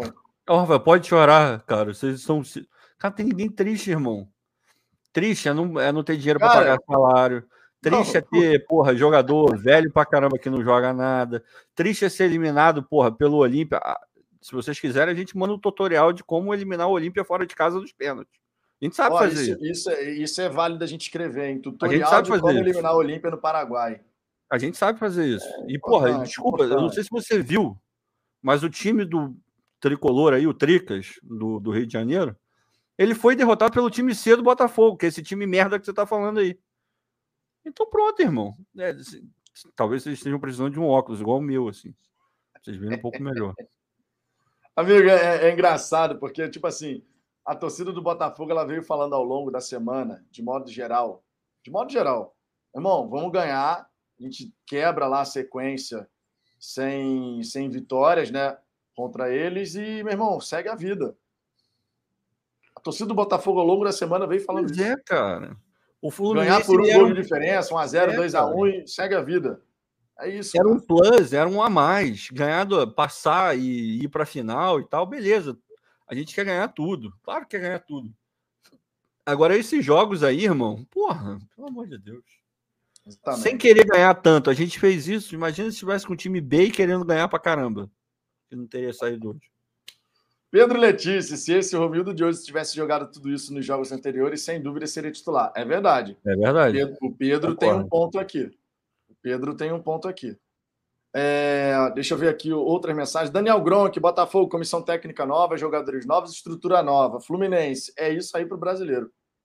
É isso aí para o brasileiro. Se fosse tricolor, estaria preocupado. E é mesmo, para o time do Fluminense. Eu vi um vídeo de um torcedor do Fluminense, que eu acredito tem canal no YouTube, que ele tava, meu irmão, ele tava, ele tava muito pé da vida, cara. Mas tem A que galera, tá colocou, a galera colocou lá no grupo de membros do, do Fala Fogão. Que é o cara falando: ó, não comemora, não. Não É comemora, aí, não. Porque É o time aí. foi covarde, o Abel, mais uma vez, não, não conseguiu fazer o time jogar, não sei o quê. Um tricolor, que provavelmente, pelos formatinhos do vídeo, deve ser de algum canal aqui do YouTube, falando isso. "Ó, amanhã não adianta ir com a camisa do Fluminense para a escola, não, não sei o quê, porque o Botafogo venceu, mereceu vencer e merecia classificar. Ele falando, mere- merecia classificar. A verdade é essa, cara. A torcida É. do Botafogo em relação a isso, ela é muito tranquila. Muito. Porque Muito. a gente queria ver um time que jogasse e entendesse que, apesar de todas as limitações, isto daqui está em campo. E o que a gente viu foi o time C do Botafogo jogar melhor do que o time principal aí do Fluminense, com um desfalque ou outro, mas um time que investiu uma grana com salários gigantescos. E é, é o Czinho aí, ó. É o time C do Botafogo, cara. E ó, vou falar, o Botafogo teve chance de fazer três, de fazer quatro. Aquela cabeçada do Gabriel Conceição, meu irmão. Pecado aquela bola não ter entrado. Foi. Pecado. O Chay, uma, uma saída errada de bola do, do Fluminense no segundo tempo, que o Chay poderia ter chutado de primeira, não era para ele tentar jogar para a esquerda, que ele nem canhoto é, o Chay é destro. O Romildo consegue eh, antecipar o jogador do Fluminense, a bola sobra para o Chay na frente da área, não sei se você lembra desse lance. Aham, lembra? Na frente da área. Amigo, ali, do, ali, ali, Ricardo, sabe o que eu imaginei que ele fosse fazer? Do jeito que a bola chegou, ele já ia meter a chapa nela para jogar lá no canto. Mas ele quis levar para a perna esquerda. e Ele não é canhoto. É, eu não sei não se é você falou alguma coisa ao contrário, mas a cabeçada foi do Erisson. Eu não sei se você falou alguma coisa Ah, não, então, desculpa, porque eu falei Gabriel Conceição, mas foi do Erisson. Não, a foi do Erisson. Um pecado, cara. Um pecado. Eu, um eu, pecado. pelo que eu vi na TV, eu posso estar completamente errado, mas ainda resvala um pouquinho no goleiro do, do Fluminense, é o suficiente para levantar um pouquinho, ela bater na trave, assim, por cima do travessão, sabe? Foi bizarro, aquela Exatamente. bola podia ter entrado. E essa bola aí, se não me engano, ou eu não lembro se foi essa bola da recuperada, mas tem uma bola que o, que o Erisson pega e chuta em cima da zaga do, do Sim, Fluminense, que o Hugo se ele abre na aberto. esquerda, o Hugo tava. Caraca, era o Hugo, né? Uma Tava flecha. aberto, irmão. Tava aberto para ele fazer o gol. Mas, enfim, de novo, o Erisson, a gente vai chegar no Erisson, a gente tá indo de trás para frente, mas o Erisson é isso aí, cara. Você quer ver o Erisson jogando bem? Coloca ele lá na frente e municia o cara. Não Ele é vai a ponta da ele tenha... lança, cara. É, é não, não vai lança. esperar que ele tenha uma puta visão de jogo. Que não, não, não é. Todas as vezes que ele veio aqui atrás buscar a bola, não, se embananou, não é a dele. E não tem nada de errado, tá? É uma questão de perfil. É uma questão de, do estilo de jogo dele. Coloca ele dentro da área, vai dar muita dor de cabeça para o adversário. Vai Muito. dar. E ó, quando, quando eu fiz aquela corneta lá no, no Twitter. Cornetou. Cornetei, óbvio. Primeira metade, a primeira metade do primeiro tempo, o Erisson estava matando foi todas mal, as jogadas. Foi muito mal, foi mal. Mas justamente porque ele não estava fazendo a dele. Ele estava ele tava recebendo essa bola muito longe. Cara, exato. Ele Muito é jogador longe. de área. Ele tem que estar dentro da área. Na área. Ou nos arredores, no bem. máximo. No máximo dos arredores. No máximo. No máximo nos arredores da área. Na, naquela metade inicial do primeiro tempo, o Erisson, ele estava recebendo a bola do lado, recebendo a bola aqui atrás na intermediária do, do Fluminense. Ali ele se complica. Cara, vou, complicam. vou, sem sacanagem nenhuma, eu vou, eu vou chegar. Enfim, eu, eu acho que eu não vou receber pedrada pelo que eu, pelo que eu vou falar, tá? Esse, o, o Erisson, ele tinha, ele tinha, não, ele tem, ele tem a cara daquele time de 2017. O Erisson naquele time da Libertadores, a gente não tinha sido eliminado pelo Grêmio. Ah, pode, ser. Tem- pode ele ser. tem a cara daquele time, é o cara que joga por uma bola, de um contra-ataque, que coloca o, o- porra, o atacante na frente do gol, porra, e não pode. Ele tem a cara daquele time. daquele- Puta que merda que ele não tava em 2017. É. Mas, é, assim, 2017, eu tenho. Ele tinha 17 anos também, né? Pois é, não, mas podia estar, pô. O Matheus estava jogando com 17, pô. É verdade, é verdade. É, ele, ele, tem a, ele tem a cara daquele time, mas a gente tem que, tem que pensar uma outra coisa também. Eu já sei que vai ter um monte de gente pedindo aí ele titular, eu já ouvi, já vi isso aí também. Agora tem que. O estilo de jogo que provavelmente o Botafogo vai ter, e com, e com a, a galera que vai é, ficar em volta do atacante, eu acho que o Matheus vai combinar melhor. Mas o Erisson, meu irmão, tem muita bola. Tem que ficar nesse time aí, porque ele tem, ele tem muita bola para ser um atacante muito importante para gente, cara. Muito. É, não precisamos nem falar. O Erisson foi o grande destaque do Botafogo na partida, dois gols marcados. Teve um lance também, tirando essa cabeçada que ele deu para o chão, e a bola trisca ali a, a travessão, né? Cara, ali, meu irmão, tava prontinho para gritar gol. Quando ele subiu ali, eu falei: ah, meu irmão, ele vai cravar essa bola. Infelizmente não entrou. Agora, um outro detalhe aqui que vale comentar: atacante também, e entrou ensaboado, meus amigos. Opa, Vinícius é o nome dele, não é Vinícius? Lopes. Entrou muito bem Vinícius hoje, hein? Irmão, o moleque entrou ensaboado. Entrou chato. jogador, entrou jogador do chato. Fluminense ali pela esquerda do- da defesa do, do Fluminense. Irmão, o maluco tava desesperado atrás do Vinícius Lopes. O Vinícius Lopes partia para cima dele, meu irmão, daqui a pouco já tinha ido embora. Tava um negócio assim sensacional, cara. Entrou bem, deu, deu um alento bonito, hein? Deu uma esperançazinha boa, hein? Deu, deu, deu. deu. Um jogador que, é um jogador que pode realmente agregar. Jogador Posso só responder o Rony agregar. aqui rapidinho? O Rony, senhores, o Erisson é emprestado? Tem passe fixado? Responde aí. Cara, ele não é emprestado, ele saiu da ferroviária. Tipo, tiraram ele de lá. O Botafogo tem uma participação no, no passe dele e, se não me engano, tem a. é, é o Botafogo que disse quer vender ou não, não tem aquela história do, do outro clube decidir, igual o Babi, que o outro clube decidiu que ele tinha que ir embora e acabou indo embora. Então o Botafogo tem um percentual do passe dele e, enfim, ele estava num grupo de, de investimento, eu não sei qual, era Quirim alguma coisa, essa era a história dele. Mas ele não veio emprestado, não. Ele é de alguém é, emprestado de outro clube, mas veio de empresário. Empresários colocaram ele no Botafogo e a gente tem um percentual dele. Essa é a história do Eros. Não, e o, o jogador, o Erisson, ele tem tudo para evoluir, porque ele, Tem. Tem. Assim, tem dois lances, dois lances que chamaram muito a minha atenção. Uma é quando ele vai cabecear, ele erra, a bola bate no ombro dele.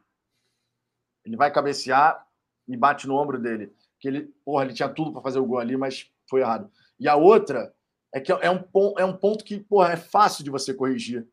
É você chegar, por exemplo, para o Erisson e orientar Erisson nessa circunstância aqui, e mostrando, obviamente, ele fez, porque naquele primeiro lance que ele ele estava impedido e o Marcos Felipe ele faz uma bela defesa logo metade Sim, inicial do sim, primeiro tempo Sim. ali amigo como o Erisson é canhoto e ele vem trazendo da direita para dentro ele ali meu irmão baixou a cabeça ele enfiou o peito da bola no pé tentando bater cruzado aqui na esquerda do goleiro se ele dá o tapa de chapa no outro canto ali, ele poderia ter feito aquele gol. Assim como no segundo tempo, tem uma bola que o zagueiro do Fluminense se joga na frente, que o Hugo estava passando, aberto na esquerda, que ali também é de chapa, você bater tirando do goleiro, sabe?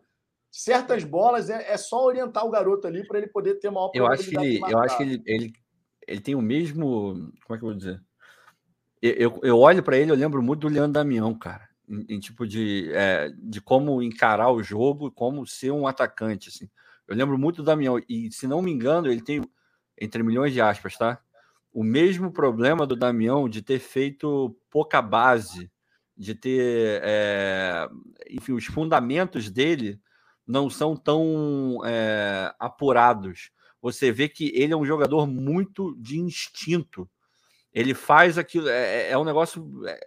A, como é que eu vou dizer? É, não, não é a alma, senão vai ficar muito poético, mas ele, ele é um jogador muito é, de instinto mesmo, ele é muito natural, ele é muito cruzão, sabe? Mas é, de uma forma positiva. Ele vai para frente mesmo, irmão. Ele quer fazer o gol, ele quer que se exploda o mundo. Ele quer que se exploda o mundo. Ele é, ele é. O Nicolas estava falando, parece mais o Adriano Imperador. O Adriano tinha muito isso também, mas o Adriano, tecnicamente, era muito bom. Ele era muito bom. Ele era muito bom. Ele tinha mais recursos do que o Erisson tem. O Adriano, ele não era só um cara forte e trombador, não. O Erisson, ele é bastante trombador. Ele é muito natural, cara. É, é, é bizarro, assim. Ele é, como diria o outro, ele é selvagem. Ele é bizarro, assim. bizarro, bizarro. O, o professor Renan Araújo aqui, o famoso peladeiro. É, é, é, eu não queria, eu não queria, eu pensei nesse, nesse adjetivo, mas eu não quis usar porque peladeiro normalmente tem uma, dentro do, do mundo profissional tem uma conotação é, pejorativa, né? É. Ah, esse cara é peladeiro. Mas sim, ele é muito natural, ele é muito, é, sabe? É, enfim, é, isso aí. A essência dele é essa. Ele parte para cima mesmo, tanto que ele, ele, baixa a cabeça, irmão. Ele é igual um touro mesmo. Ele é igual um touro. Exatamente. Daniel Gronk, o Luiz Castro gosta de jogar com centroavante, famoso 9 dentro da área. Erisson vai fazer muito gol. É o que o Ricardo falou. O Erisson, ele é o cara que tem que ficar ali dentro da área. Tem que ficar dentro da área. Próximo dela. Um time que faça essa bola circular, com ele tendo a capacidade de definir, ele é a ponta da lança, cara. Eu falei, eu, eu, fiz, eu fiz exatamente esse comentário falando lá no estádio, né? Falei, o Erisson é a ponta da lança. Ele tem que estar tá lá dentro. Ele tem que ir lá, lá dentro para cravar. O lugar dele é lá. E você e, isso que você falou, Ricardo, é realmente faz sentido, né? Essa questão dele ser um, um jogador no estilo positivo da palavra, peladeiro, de vou para dentro mesmo, e é isso. O primeiro gol, cara, que, que inicia numa interceptação do Daniel Borges. Muito boa. O Daniel Borges faz a interceptação lá, lá na área, lá na área, lá na área. O Daniel Borges faz a interceptação, ele passa para o Kaique, que passa reto para o Chay, que passa reto. É tudo assim, meu irmão. Passa assim vertical, ó, pum, em direção ao gol adversário.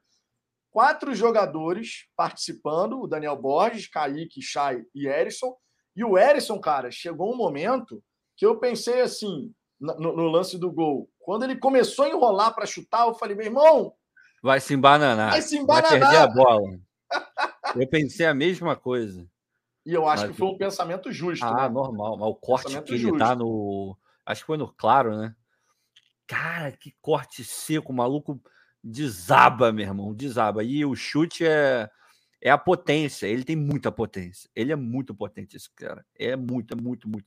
Não pode deixar. Se você deixar ele em condições de finalizar, irmão, difícil, difícil.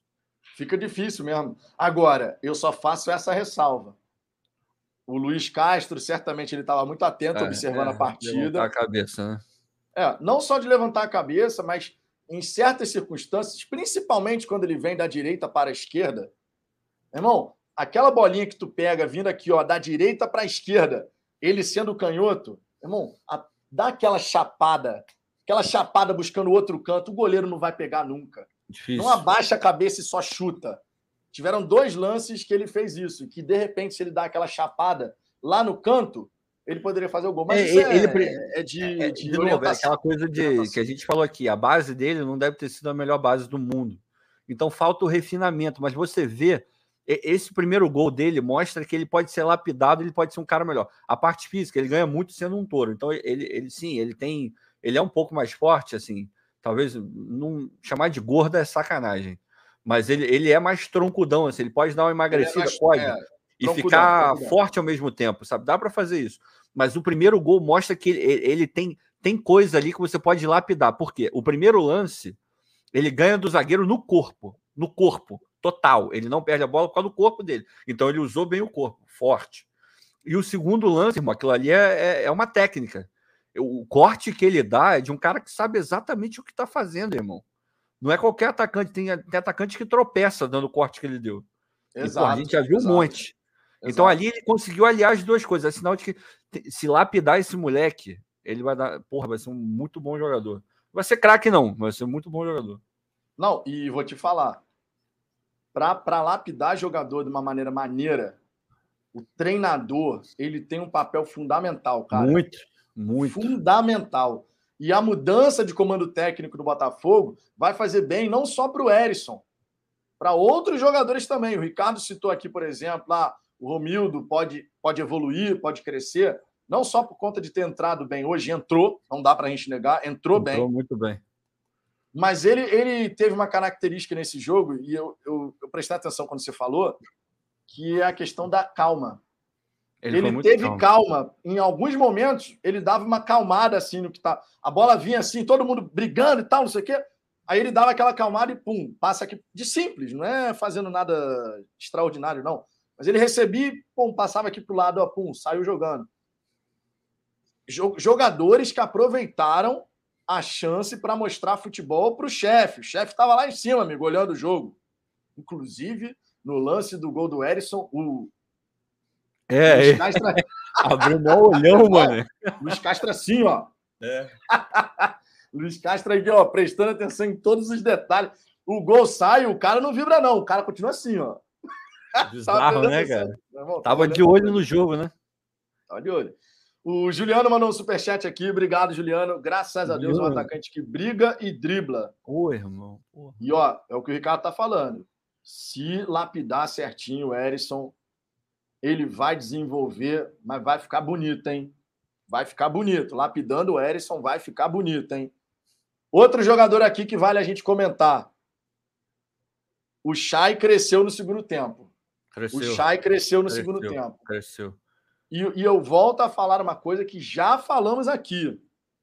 Já falamos aqui o Chay com outros jogadores para dialogar nesse meio de campo e com o Luiz Castro orientando. Chay, ó, vamos fazer essa bola circular. Vamos fazer essa bola circular. Tu deu o primeiro drible, circula a bola. Aciona um outro jogador.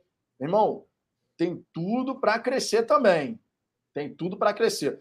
Uma característica do Chay que, que o Ricardo sempre destaca e que é real. Primeiro, o Chay normalmente não erra o primeiro drible essa característica que o Ricardo já apontou aqui em outras lives, é uma característica que vocês podem observar. Normalmente o Chay consegue proteger bem a bola e consegue dar o primeiro drible. O problema do Chay é carregar a bola. Num time que ele, ah, vou carregar a bola. Num time com outros bons jogadores, tu não precisa ficar carregando a bola.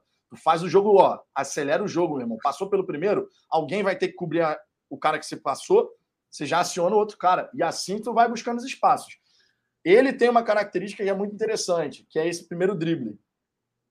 E eu acredito muito que ele pode realmente evoluir num time que faça essa bola circular com qualidade, porque você vai dar a bola e vai devolver, vai receber também. É, com qualidade. É, assim, eu tô com esse jogo, eu, eu tô esperando a Série A. Eu falei lá atrás, para mim, o Chai na Série A é uma incógnita. Eu continuo a mesma opinião por uma questão técnica. É, ele não jogou uma Série A, então nunca vi o potencial dele numa Série A. Agora, o que eu acho que dá para a gente falar com toda a certeza do mundo é que ele é um cara que dá para fazer parte desse grupo aí. Como titular, eu tentaria trazer um cara melhor, assim, para botar no lugar dele. Eu não confio 100% que ele vai ser esse cara que, que vai resolver para a gente ali na, na posição onde ele joga hoje, ainda, ainda. Justamente por isso. Eu acho que ele peca nessa coisa de soltar a bola. Isso é muito importante para quem joga naquela região do campo ali. E ainda mais num futebol tão apertado quanto hoje em dia, que você não tem, em teoria, você não tem muito espaço, tá todo mundo muito junto. Se você tenta carregar demais a bola, a chance de você perder é enorme. E ele gosta muito de carregar a bola. Teve um lance hoje que de maneira negativa, ele me lembrou muito Neymar, muito Neymar. É um lance no meio, no meio de campo, que ele tá. O, o zagueiro, ou, ou enfim, o, o, volante, eu não lembro quem estava atrás dele. Tava, sabe quando o cara vai dando aquelas zinha no calcanhar? E ele vai só dando tapinha para frente, voltando em direção à zaga? Aquilo ali, o que, que ele tá querendo? Ele não tá passando a bola para ninguém, o time tá parado, o time não tá andando, e ele vai tomar uma porrada, ele vai tomar a falta, ou então ele vai perder a bola. O Neymar faz isso direto, direto.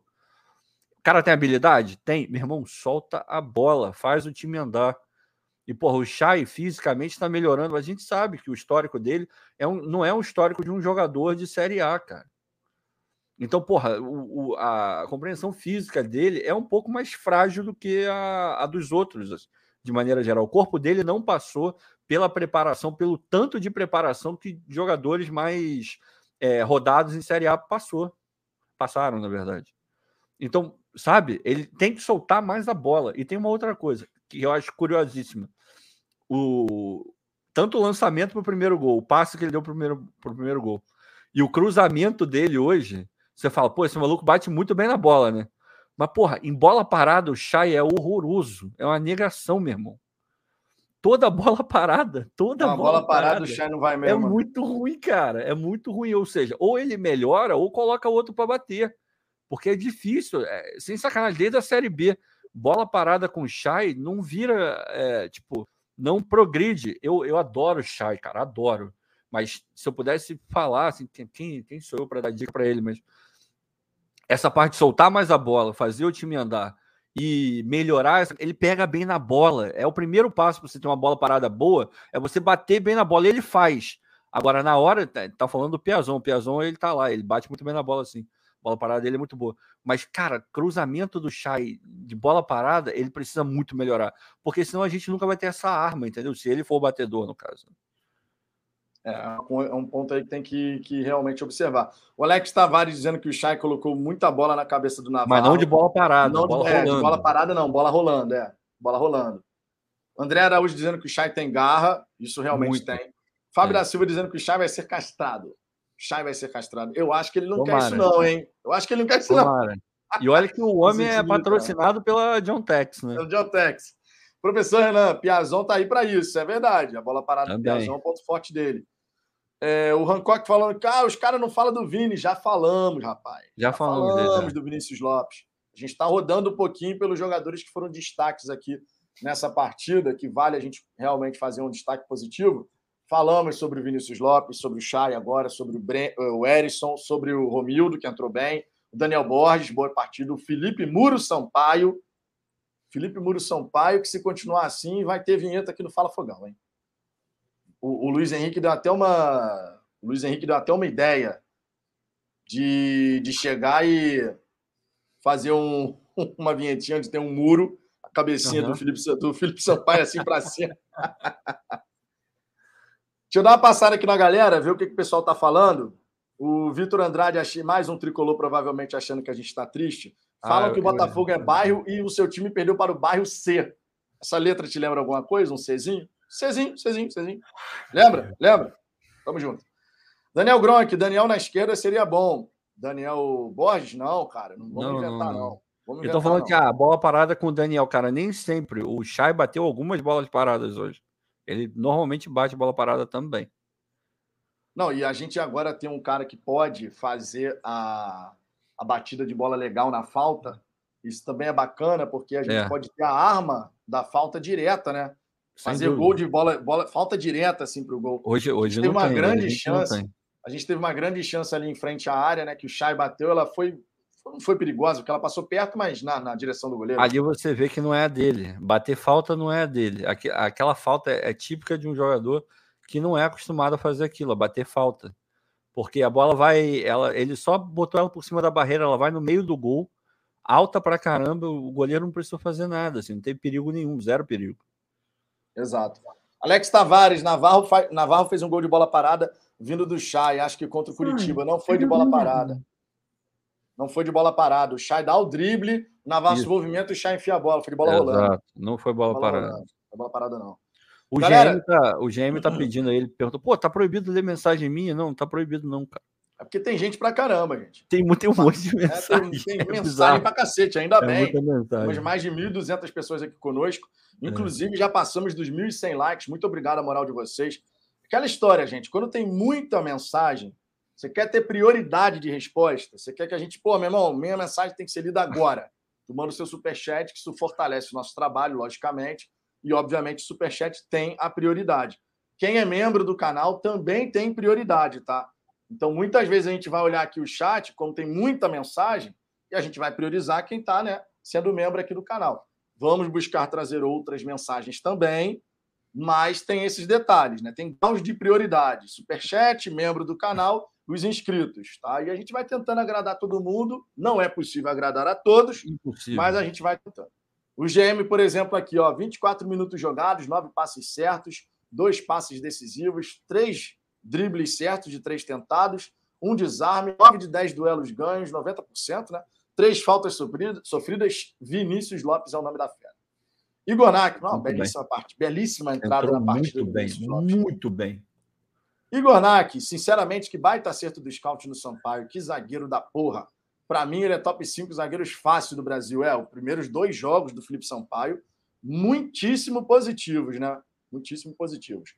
Fábio da Silva, a Giovana, Giovana que marcou mais um golaço, bate falta melhor do que o Chay. A Giovana, meu irmão, a nova Marta, hein? Essa menina joga pra cacete. Essa menina, ela tem muito futuro, cacete. cara. Tem muito futuro. Jeff Leal, cheguei agora. Fala, Fogão. Hoje terá sorteio para membros? Sim. Final da resenha, a gente vai fazer o sorteio de uma camisa. Já já eu mostro aqui a camisa.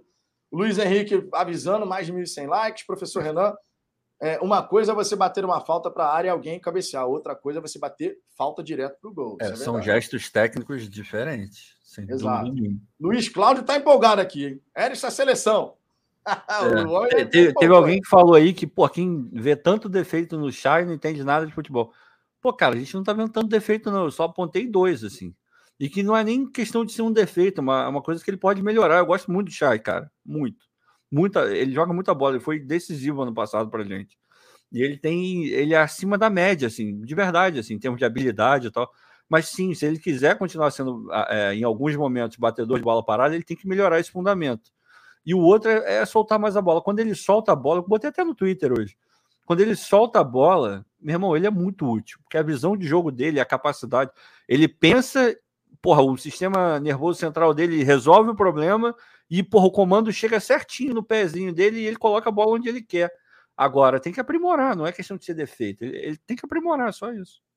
É, exatamente. E aprimorar faz parte do, do Sem futebol, dúvida, né? Aprimorar faz parte. O Herbert Correia aqui está confiante que essa semana Gabriel Pires e Felipe Jonathan são anunciados. Porra. Rapaz, ó, eu não sei se, se esses caras vão chegar agora.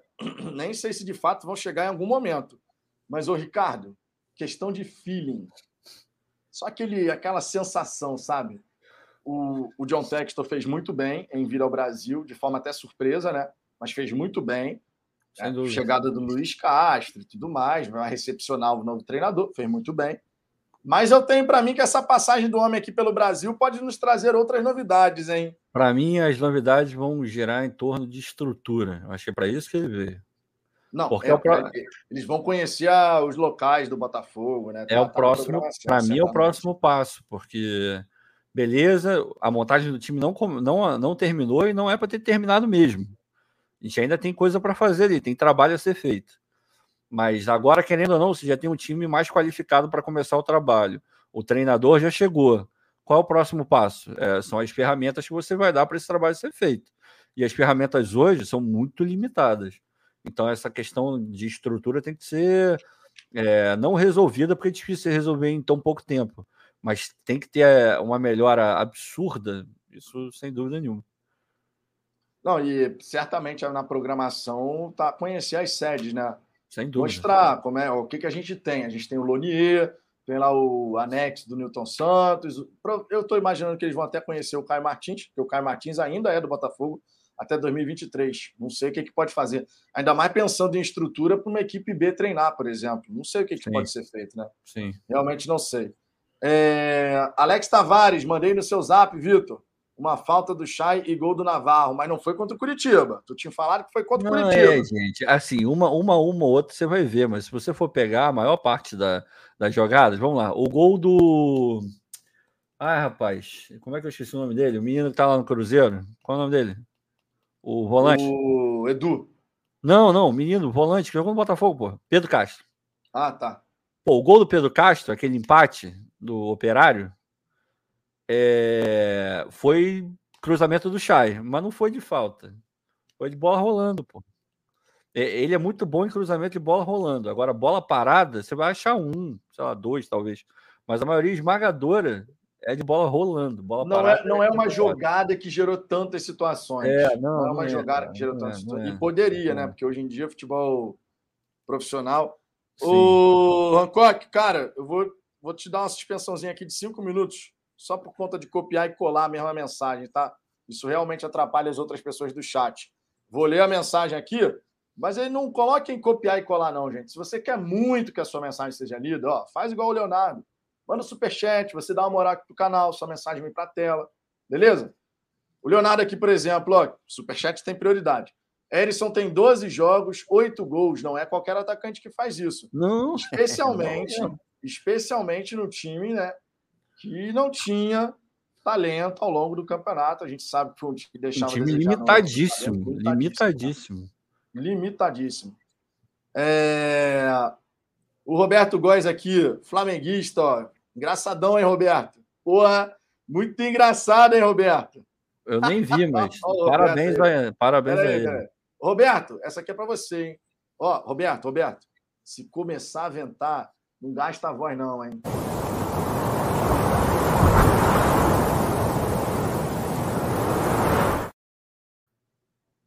Não gasta a voz, não, amigo. Não gasta a voz, não, porque começou a ventar, vai gastar a voz à toa.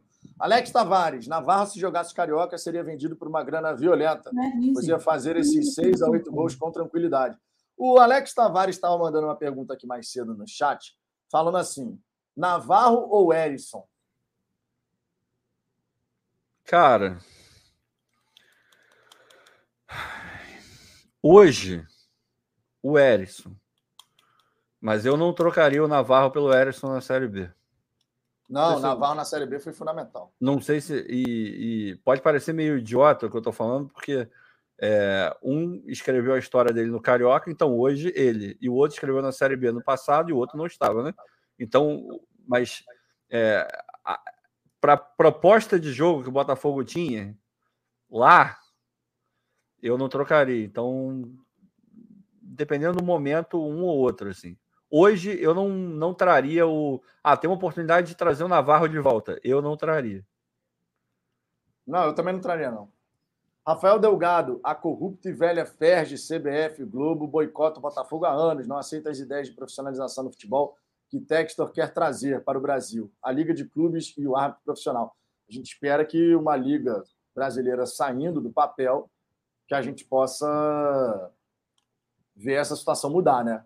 É importantíssimo isso. Importantíssimo porque valorizaria o produto do futebol brasileiro e, inclusive, a gente não colocaria as decisões mais importantes no esporte que movimenta milhões e milhões e milhões na mão de alguém que faz aquilo só meio de semana e final de semana. Né? Ainda tem esse detalhe. Isso é bizarro, cara. É bizarro. É Todo bizarro. mundo é profissional, menos ele. Exatamente. Daniel Gronk, Erisson, ano passado, 19 jogos pelo Brasil de Pelota. Cara, não foi 16, não foram 16 gols, não, tá? Foram 8 É, gols na- 8, na Série 8 B. em 16, não foi? 8, É. 8 em 16 ou 8 em 19? Ele jogou não foi? 19 partidas, fez 8 gols na Série B. O Erisson chegou na metade final do, do Campeonato do Brasil de Pelotas. É, não é só futebol. Para mim, o Erisson ganhou a posição do Matheus Nascimento nesse jogo. E aí? E aí? Cara, eu mantenho. Eu go- gosto, tô gostando muito do Erisson.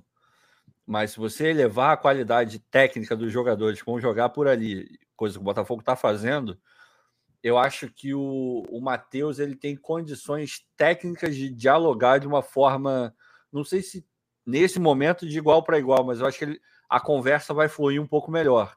Mas o Erisson é uma baita de uma opção para entrar é, no, no time, segundo tempo, até mesmo começar a titular um jogo ou outro. Mas hoje, hoje, eu acho que o Matheus Nascimento combina mais com o que está sendo montado. Tá certo. Mas não está pronto É, ainda. Não, Isso é bom que você não diga. está pronto, não está pronto, não está pronto. É, até o Paulo Augusto aqui está falando, o Matheus ainda não está pronto. Sim. É, Fernando, ah, eu acho, eu acho que o Luiz Castro, num primeiro momento, ele vai talvez priorizar o cara que tem um pouco mais de rodagem já, que é o Pode ser. Edson. Pode ser. Até porque, se você for parar para pensar na idade dos jogadores que estão sendo contratados, a gente está falando de jogadores de 24, 20, o Patrick de Paula é o mais novo, né, do que foi contratado, 22. Oyama, 24. O Piazon, 28. Vitor Sá, 27. É... Quem mais foi contratado? Felipe Sampaio, 27. Então, assim, a, a idade da galera que está chegando já é uma, uma galera que já está um pouco mais. já está no seu auge, né? Que é o auge físico do atleta, por volta de 28 anos. Atleta de futebol, logicamente. Então a gente tem uma, um desenho assim do que, que a gente pode imaginar que vai acontecer. O Saravia também tem nessa faixa etária. Né? O Oyama 24, 25. O Rafael Galdino está dizendo que o Oyama já tem 25. É, mas é uma vou- faixa eu vou- etária, né? É, eu vou só dar um ban aqui no Valmir, porque ele foi extremamente desrespeitoso. Já que ele tá saindo, ele não vai sentir falta da gente. Então, O que, que ele falou? eu não vou reproduzir porque tem palavrões envolvidos, porque Ah, a tá. mensagem dele não foi lida. Tá muito mal educado. Galera, seguinte, sobre esse lance. Ah, não leu minha mensagem. Gente, vocês têm noção de quantas mensagens estão sendo enviadas ao longo É dessa muita gente, cara. É muita gente. É difícil. A gente não vai. A gente, ó, eu volto a repetir. A gente agradece, obviamente, imensamente a moral de vocês, a audiência de vocês, óbvio, sempre muito importante. É o crescimento do canal aqui, a gente fica muito feliz. Mas, cara, é muita mensagem para ler. E a gente tem uma ordem de prioridade. Superchat, os membros do canal e os inscritos. Tem uma ordem de prioridade. Certo? Os membros do canal, as mensagens são lidas várias vezes aqui. A galera que é membro do canal sabe disso. É difícil. Então existe uma prioridade. Quem está pagando para ver a mensagem ser lida, obviamente tem preferência. Isso é uma coisa natural. É o capitalismo, meus amigos. O capitalismo é assim, né? Vamos ser sinceros. Deixa eu ver aqui, ó, o MRV Nunes, que é o, na verdade é Mr. Nunes, que ele falou comigo no WhatsApp. 2007 foi o plantel mais despretensioso que 95, mas o futebol foi o melhor até o momento. O futebol de 2007 era muito bom. Isidro Santos, acho que nas- nos primeiros treinos do Castro, esses jogadores vão se lascar, a intensidade será alta e vão sofrer demais. Os treinamentos vão subir tanto nível que me preocupa até lesões. Podem acontecer lesões no primeiro momento. Eu vou agora eu vou ter que dar o exemplo aqui, né, do, do nosso rival, que é o Flamengo, que quando o Jorge Jesus chegou ao Flamengo lá em 2019, eles tiveram num primeiro momento algumas lesões, justamente porque os jogadores não estavam habituados àquela intensidade de treinamentos, né? Isso pode acontecer sim no Botafogo. O jogador está habituado a treinar de uma certa forma, chega um outro profissional que coloca uma, uma forma de treinar totalmente diferente, e isso pode gerar um desgaste mais elevado e, por consequência, as lesões. Isso é uma Pode. coisa que acontece mesmo. Adriano Eduardo, 1.116 pessoas assistindo mesmo. Se eles quisessem ler todas as mensagens, não tem como. Os caras não entendem isso. não tem É como, exatamente. É complicado. Muita mensagem. Leonardo Castelo Branco, Matheus Nascimento, ele é bem mais técnico que o Erisson. Em lances que o Erisson errou, o Matheus não teria errado. É, mas São você pode falar meio que o contrário também. Talvez se É. o naquele jogo, no primeiro jogo contra o Fluminense, tem uma bola que o Matheus erra que talvez o Ellison não tivesse errado. É verdade. Aquele Futebol na chute ele veia. pega de lado, assim, sabe? Futebol na Ó, veia. professor Cara, Renan. Valeu, Renan, tamo junto. quem? Cadê, cadê, cadê? Não, o professor Renan ele falou, falei com a Zambuja hoje no Twitter, é verdade. Ah, beleza. Futebol na veia, cara, eu tô vivendo um sonho. Tenho 28 anos, sou de 93, nunca vi um título de expressão, porém eu sempre defendi meu time com unhas. Imagina agora que eu tenho certeza de títulos. E é, e é assim mesmo, cara.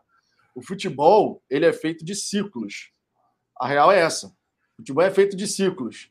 O Botafogo teve um ciclo na década de 90, apesar de toda a bagunça extra-campo, um ciclo muito positivo. Porque a gente chegou, a gente foi, começou a década de 90 vencendo, foi, na, foi vice-campeão brasileiro. Infelizmente, a gente tinha um time melhor do que o Flamengo, mas perdemos aquela decisão de 92. Pe- Ganhamos do Penharol em 93, campeão brasileiro em 95, campeão carioca em 97, campeão do Rio São Paulo em 98, vice-campeão da Copa do Brasil em 99. Então a gente teve uma década que o Botafogo praticamente todo ano chegou em alguma coisa. A nível estadual, regional, nacional e internacional. Só que o Botafogo ele veio sendo dilapidado. É, porque chegou de uma maneira que não era sustentável, né, cara? Exato. Não é à toa. Exato. Estourou anos depois. É mole você montar time não pagando salário, pagar o que o jogador quer. Assim até eu brinco. Agora, vai brincar pagando salário direitinho, construindo uma equipe ao longo dos anos, é, tendo estrutura. Foi tudo que o Botafogo não fez. Então foi. Beleza, nós tivemos títulos nessa, nessa década, nessa era, mas foi de uma maneira extremamente artificial, sabe?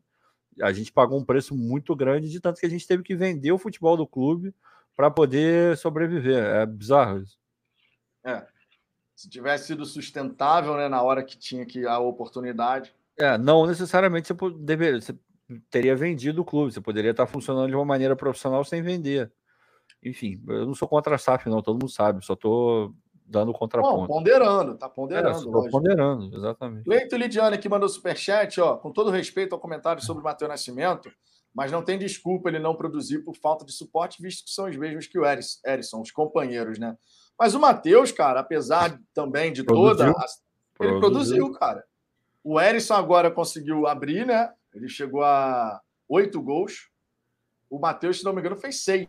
Fez seis, é. Seis ou cinco, mas eu acho que foram seis. Entendeu? Os dois atacantes, apesar. Cara, o, o, na verdade, é até uma, uma curiosidade.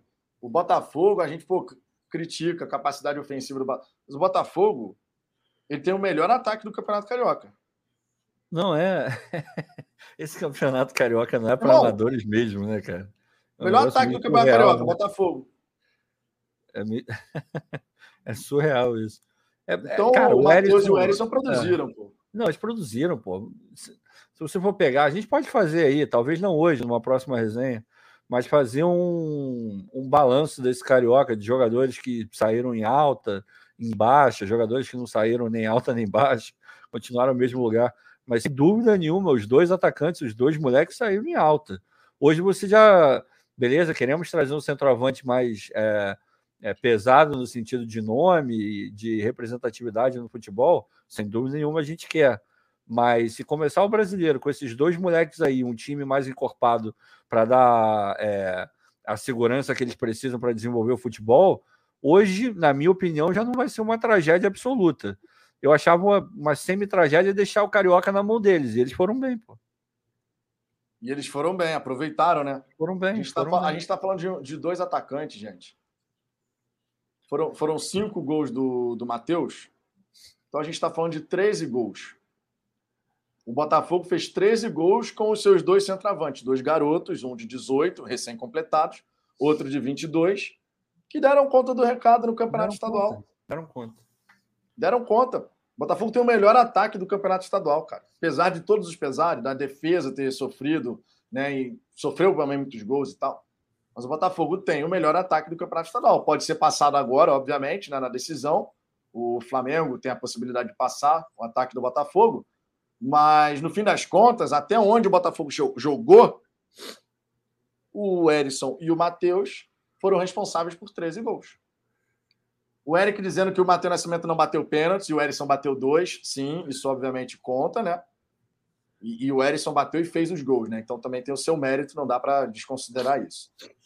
É, mas o mais legal não é a gente ficar nessa comparação, ah, porque um é não sei o quê. O mais legal é a gente enaltecer o que os dois produziram. São dois garotos e eles entregaram gols, que é o que a gente espera de atacante. Basicamente é isso que a gente tem que enaltecer aqui. Porque ainda mais bem. chegando um atacante mais experiente, a gente pode imaginar que o atacante mais experiente, se um Zahavi da vida, por exemplo, vem agora, ele vai ser o titular. Vai, e vai, tranquilo. Ele vai ser o titular. Só que a gente vai, vai ter a convicção de dois garotos positivos, bons isso, de bola, como opção. Isso, isso. Vai elevar o nível. Jogador, jogador de bom nível, quando chega, só é, né, nesse sentido de carregar quem tá porra, do lado, pô, é só coisa positiva, cara. Pô, sabe, quanto de experiência que o Matheus e o Edson não vão adquirir de um maluco rodado de 34 anos que teve destaque na, em Liga Europeia. Porra, bom pra cacete pra todo mundo, pro Botafogo, pra eles, pra todo mundo, pô. Exatamente. Galera, o Cleiton, obrigado pelo superchat. Galera, quem quiser dar aquela moral pro canal, mande seu superchat. Você também pode ser membro do canal. Já já a gente vai fazer o sorteio aqui de uma camisa. Inclusive, Ricardo, vou pegar aqui a camisa para mostrar para a galera. Sim, mas dá uma passada na galera do chat enquanto eu faço isso. Beleza, vou dar uma subida aqui. O não é só futebol. Estamos bem servidos de atacantes. Eu concordo. O Paulo da White, o Kaique, Matheus e o Erisson aproveitaram o estadual. O Kaique eu não sei, eu não vi esse estadual tão bem aproveitado, mas a impressão que eu tenho dele hoje é melhor do que a que eu tinha antes, mas não que essa impressão seja maravilhosa. Eu acho que eu posso definir dessa vez, né, dessa forma. O Igor viu algumas vezes o Matheus Nascimento fora da área, fazendo passe em diagonal de costas, coisa que não acredito que dois ou três centroavantes do país consigam. Acho que a torcida menospreza muito o menino. Cara, no começo do Carioca eu via muita gente falando a abobrinha do Matheus mas o futebol do Matheus foi diluindo isso, né?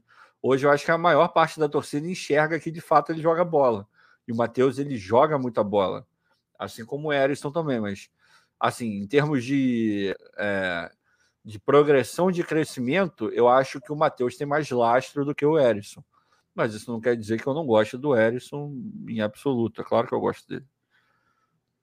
Vai, Exatamente.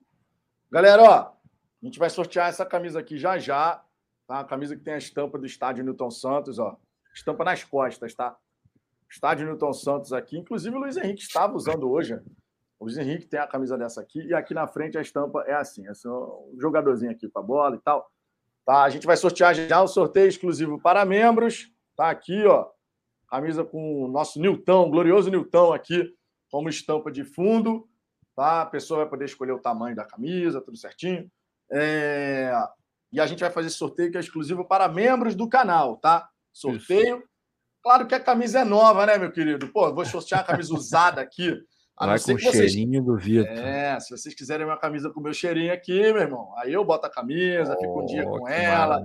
Pô, aí tem uma entrega especial. Tá? Mas o sorteio é exclusivo para a galera que é membro do canal, a gente já já vai fazer aqui. Se você quiser se tornar membro do canal, obviamente, ó, você tem o QR Code aqui em cima estiver acompanhando essa resenha sua Smart TV, é só apontar a câmera do seu celular para esse QR Code. Se você não estiver acompanhando a sua Smart TV, você fecha aí o chat ao vivo rapidinho no smartphone, clica no botão Seja Membro, torne-se membro. Inclusive, estamos com 209 assinantes no programa de membros. Faltam 91 para os 300 e quando a gente chegar em 300, tem churrasco, hein? Opa! Tem churrasco. Ó, um outro recado aqui, um outro recado. Aproveito para falar para vocês que a gente criou a pedido da galera aqui na, no canal. A gente criou o Cartola do Fala Fogão. Quem quiser participar, procura lá no Cartola. Fala, Fala Fogão, é o nome da liga. Fala Fogão. Tá? A gente vai brincar por lá durante o Campeonato Brasileiro. Quem gosta de jogar Cartola será muito bem-vindo. É só procurar Fala Fogão. Ao longo dessa semana aqui, eu coloco no, na descrição das lives a, o link do, do, do, da liga lá no Cartola, tá? Então a gente está criando aqui, foi um pedido da galera aqui durante a semana. Ah, cria a liga, não sei o quê, blá, blá, blá. fiz a enquete aqui, chamei o VAR, Ricardo. Chamei o VAR, 85%. Aqui. Veio Cartola? Bota, cria a liga aí, cria aí. Cartola para mim é só aquele de queijo, banana, açúcar e canela. Isso para mim é cartola. Eu não, não tenho paciência de jogar cartola. Não, não eu, eu, joguei já, não vinha jogando, mas vou, vou jogar, vou jogar. Eu não tenho paciência. É, o, Lorenzo, o Lorenzo aqui, grupo no WhatsApp é exclusivo para membros? Sim. Sim. O grupo do Cartola a gente também só tem para membros, tá? Quem é membro do canal tem algumas regalias aqui, né, amigo? Aqui no Fala Fogão é assim que funciona. O Marco Ricardo Zambuja fora do contexto, sei que a SAF do Botafogo foi bem feita, mas corremos algum risco, igual teve o Cruzeiro. Foi uma juíza que não quis saber de SAF ou associação e deu ruim. Primeira instância, é. primeira instância. Ainda tem a segunda, até chegar lá na instância superior. É Disseram aqui no chat outro dia, se não me engano foi ontem, né, que o Manel fez um vídeo lá explicando e tal. Eu ainda não tive a oportunidade de ver lá no canal dele, mas parece ter um vídeo lá. A minha opinião, ela vai ser uma opinião de leigo, uma vez que eu não sou advogado, não sou jurista, não sou nada. É... A princípio, a gente tem que ligar a luzinha amarela, porque pode dar ruim sim, a princípio.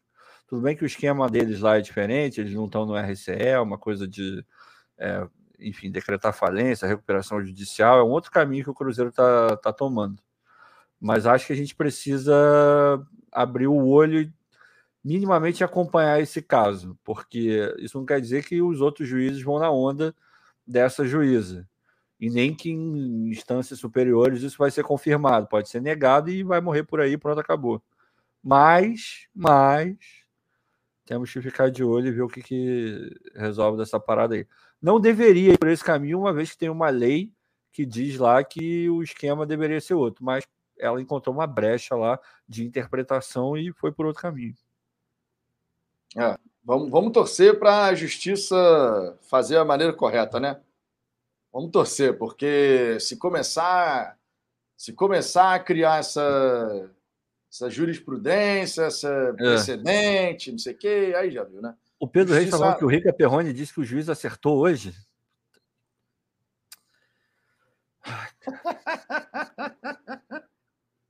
tá de brincadeira, né, amigo? Porra, tá de brincadeira, né? Vamos, ah, vamos cara, eu não vou nem falar nada. Às vezes falar o, o quê, né, Ricardo? Falado é um poeta, né? às vezes. Nem sempre, mas às vezes. Porra, tá de brincadeira. É, não é só futebol, estão falando de uma troca por empréstimo do Matheus pelo Zahavi. Cara, nem, nem leva isso em consideração. Não, ih, para. Nem leva isso em consideração. Jobeci Domingues, no mínimo, não centralizou as dívidas e não colocou também as dívidas tributárias junto às outras. Na verdade, as dívidas tributárias não ficam juntas, tá? Não é RCE. É, não fica junto, não. É diferente. RCE é civil e trabalhista. E trabalhista, Bom, exatamente. A dívida tributária é uma outra história. Né, tá? Que o Botafogo renegociou, caiu, teve desconto para caramba e tal, mas é, entra em outro esquema. Tem pagamento parcelado também e tal, mas é uma outra parada.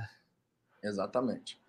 Exatamente. Galera, já estamos aqui com 1 hora e 56 de resenha. Eu não posso. A gente vai fazer o sorteio aqui, só que antes da gente fazer o sorteio aqui, que é exclusivo para quem é membro do canal, mais uma vez lembrando, a gente vai botar o peão do baú para rodar aqui Dessa vez, Ricardo, vai dar tudo certo, nós já, estamos, já temos os nossos parâmetros pré-estabelecidos é e agora está tudo em ordem. É, mas eu vou botar mais uma vez o vídeo aqui do Time to Set Fire, porque eu queria realmente que a gente pudesse fechar toda essa conversa que a gente teve aqui, justamente né, em relação ao Botafogo, esse novo Botafogo que está nascendo.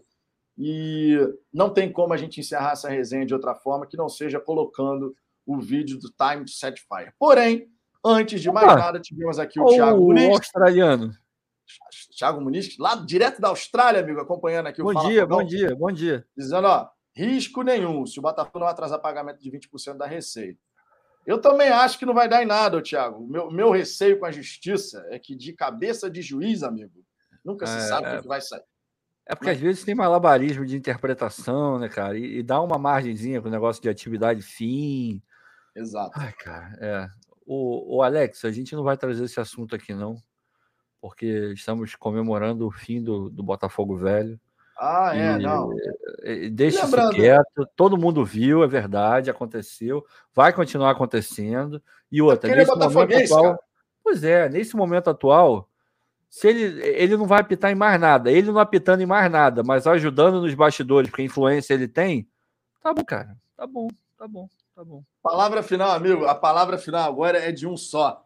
É. é. John John. Por sinal, vou pagar esse superchat aqui do, do Thiago com a vinhetinha do John John. Merece. Hoje merece. Vou criar uma vinheta do Luiz Castro, hein, Ricardo? Quero ideias. Ideias, Ricardo. Ideias.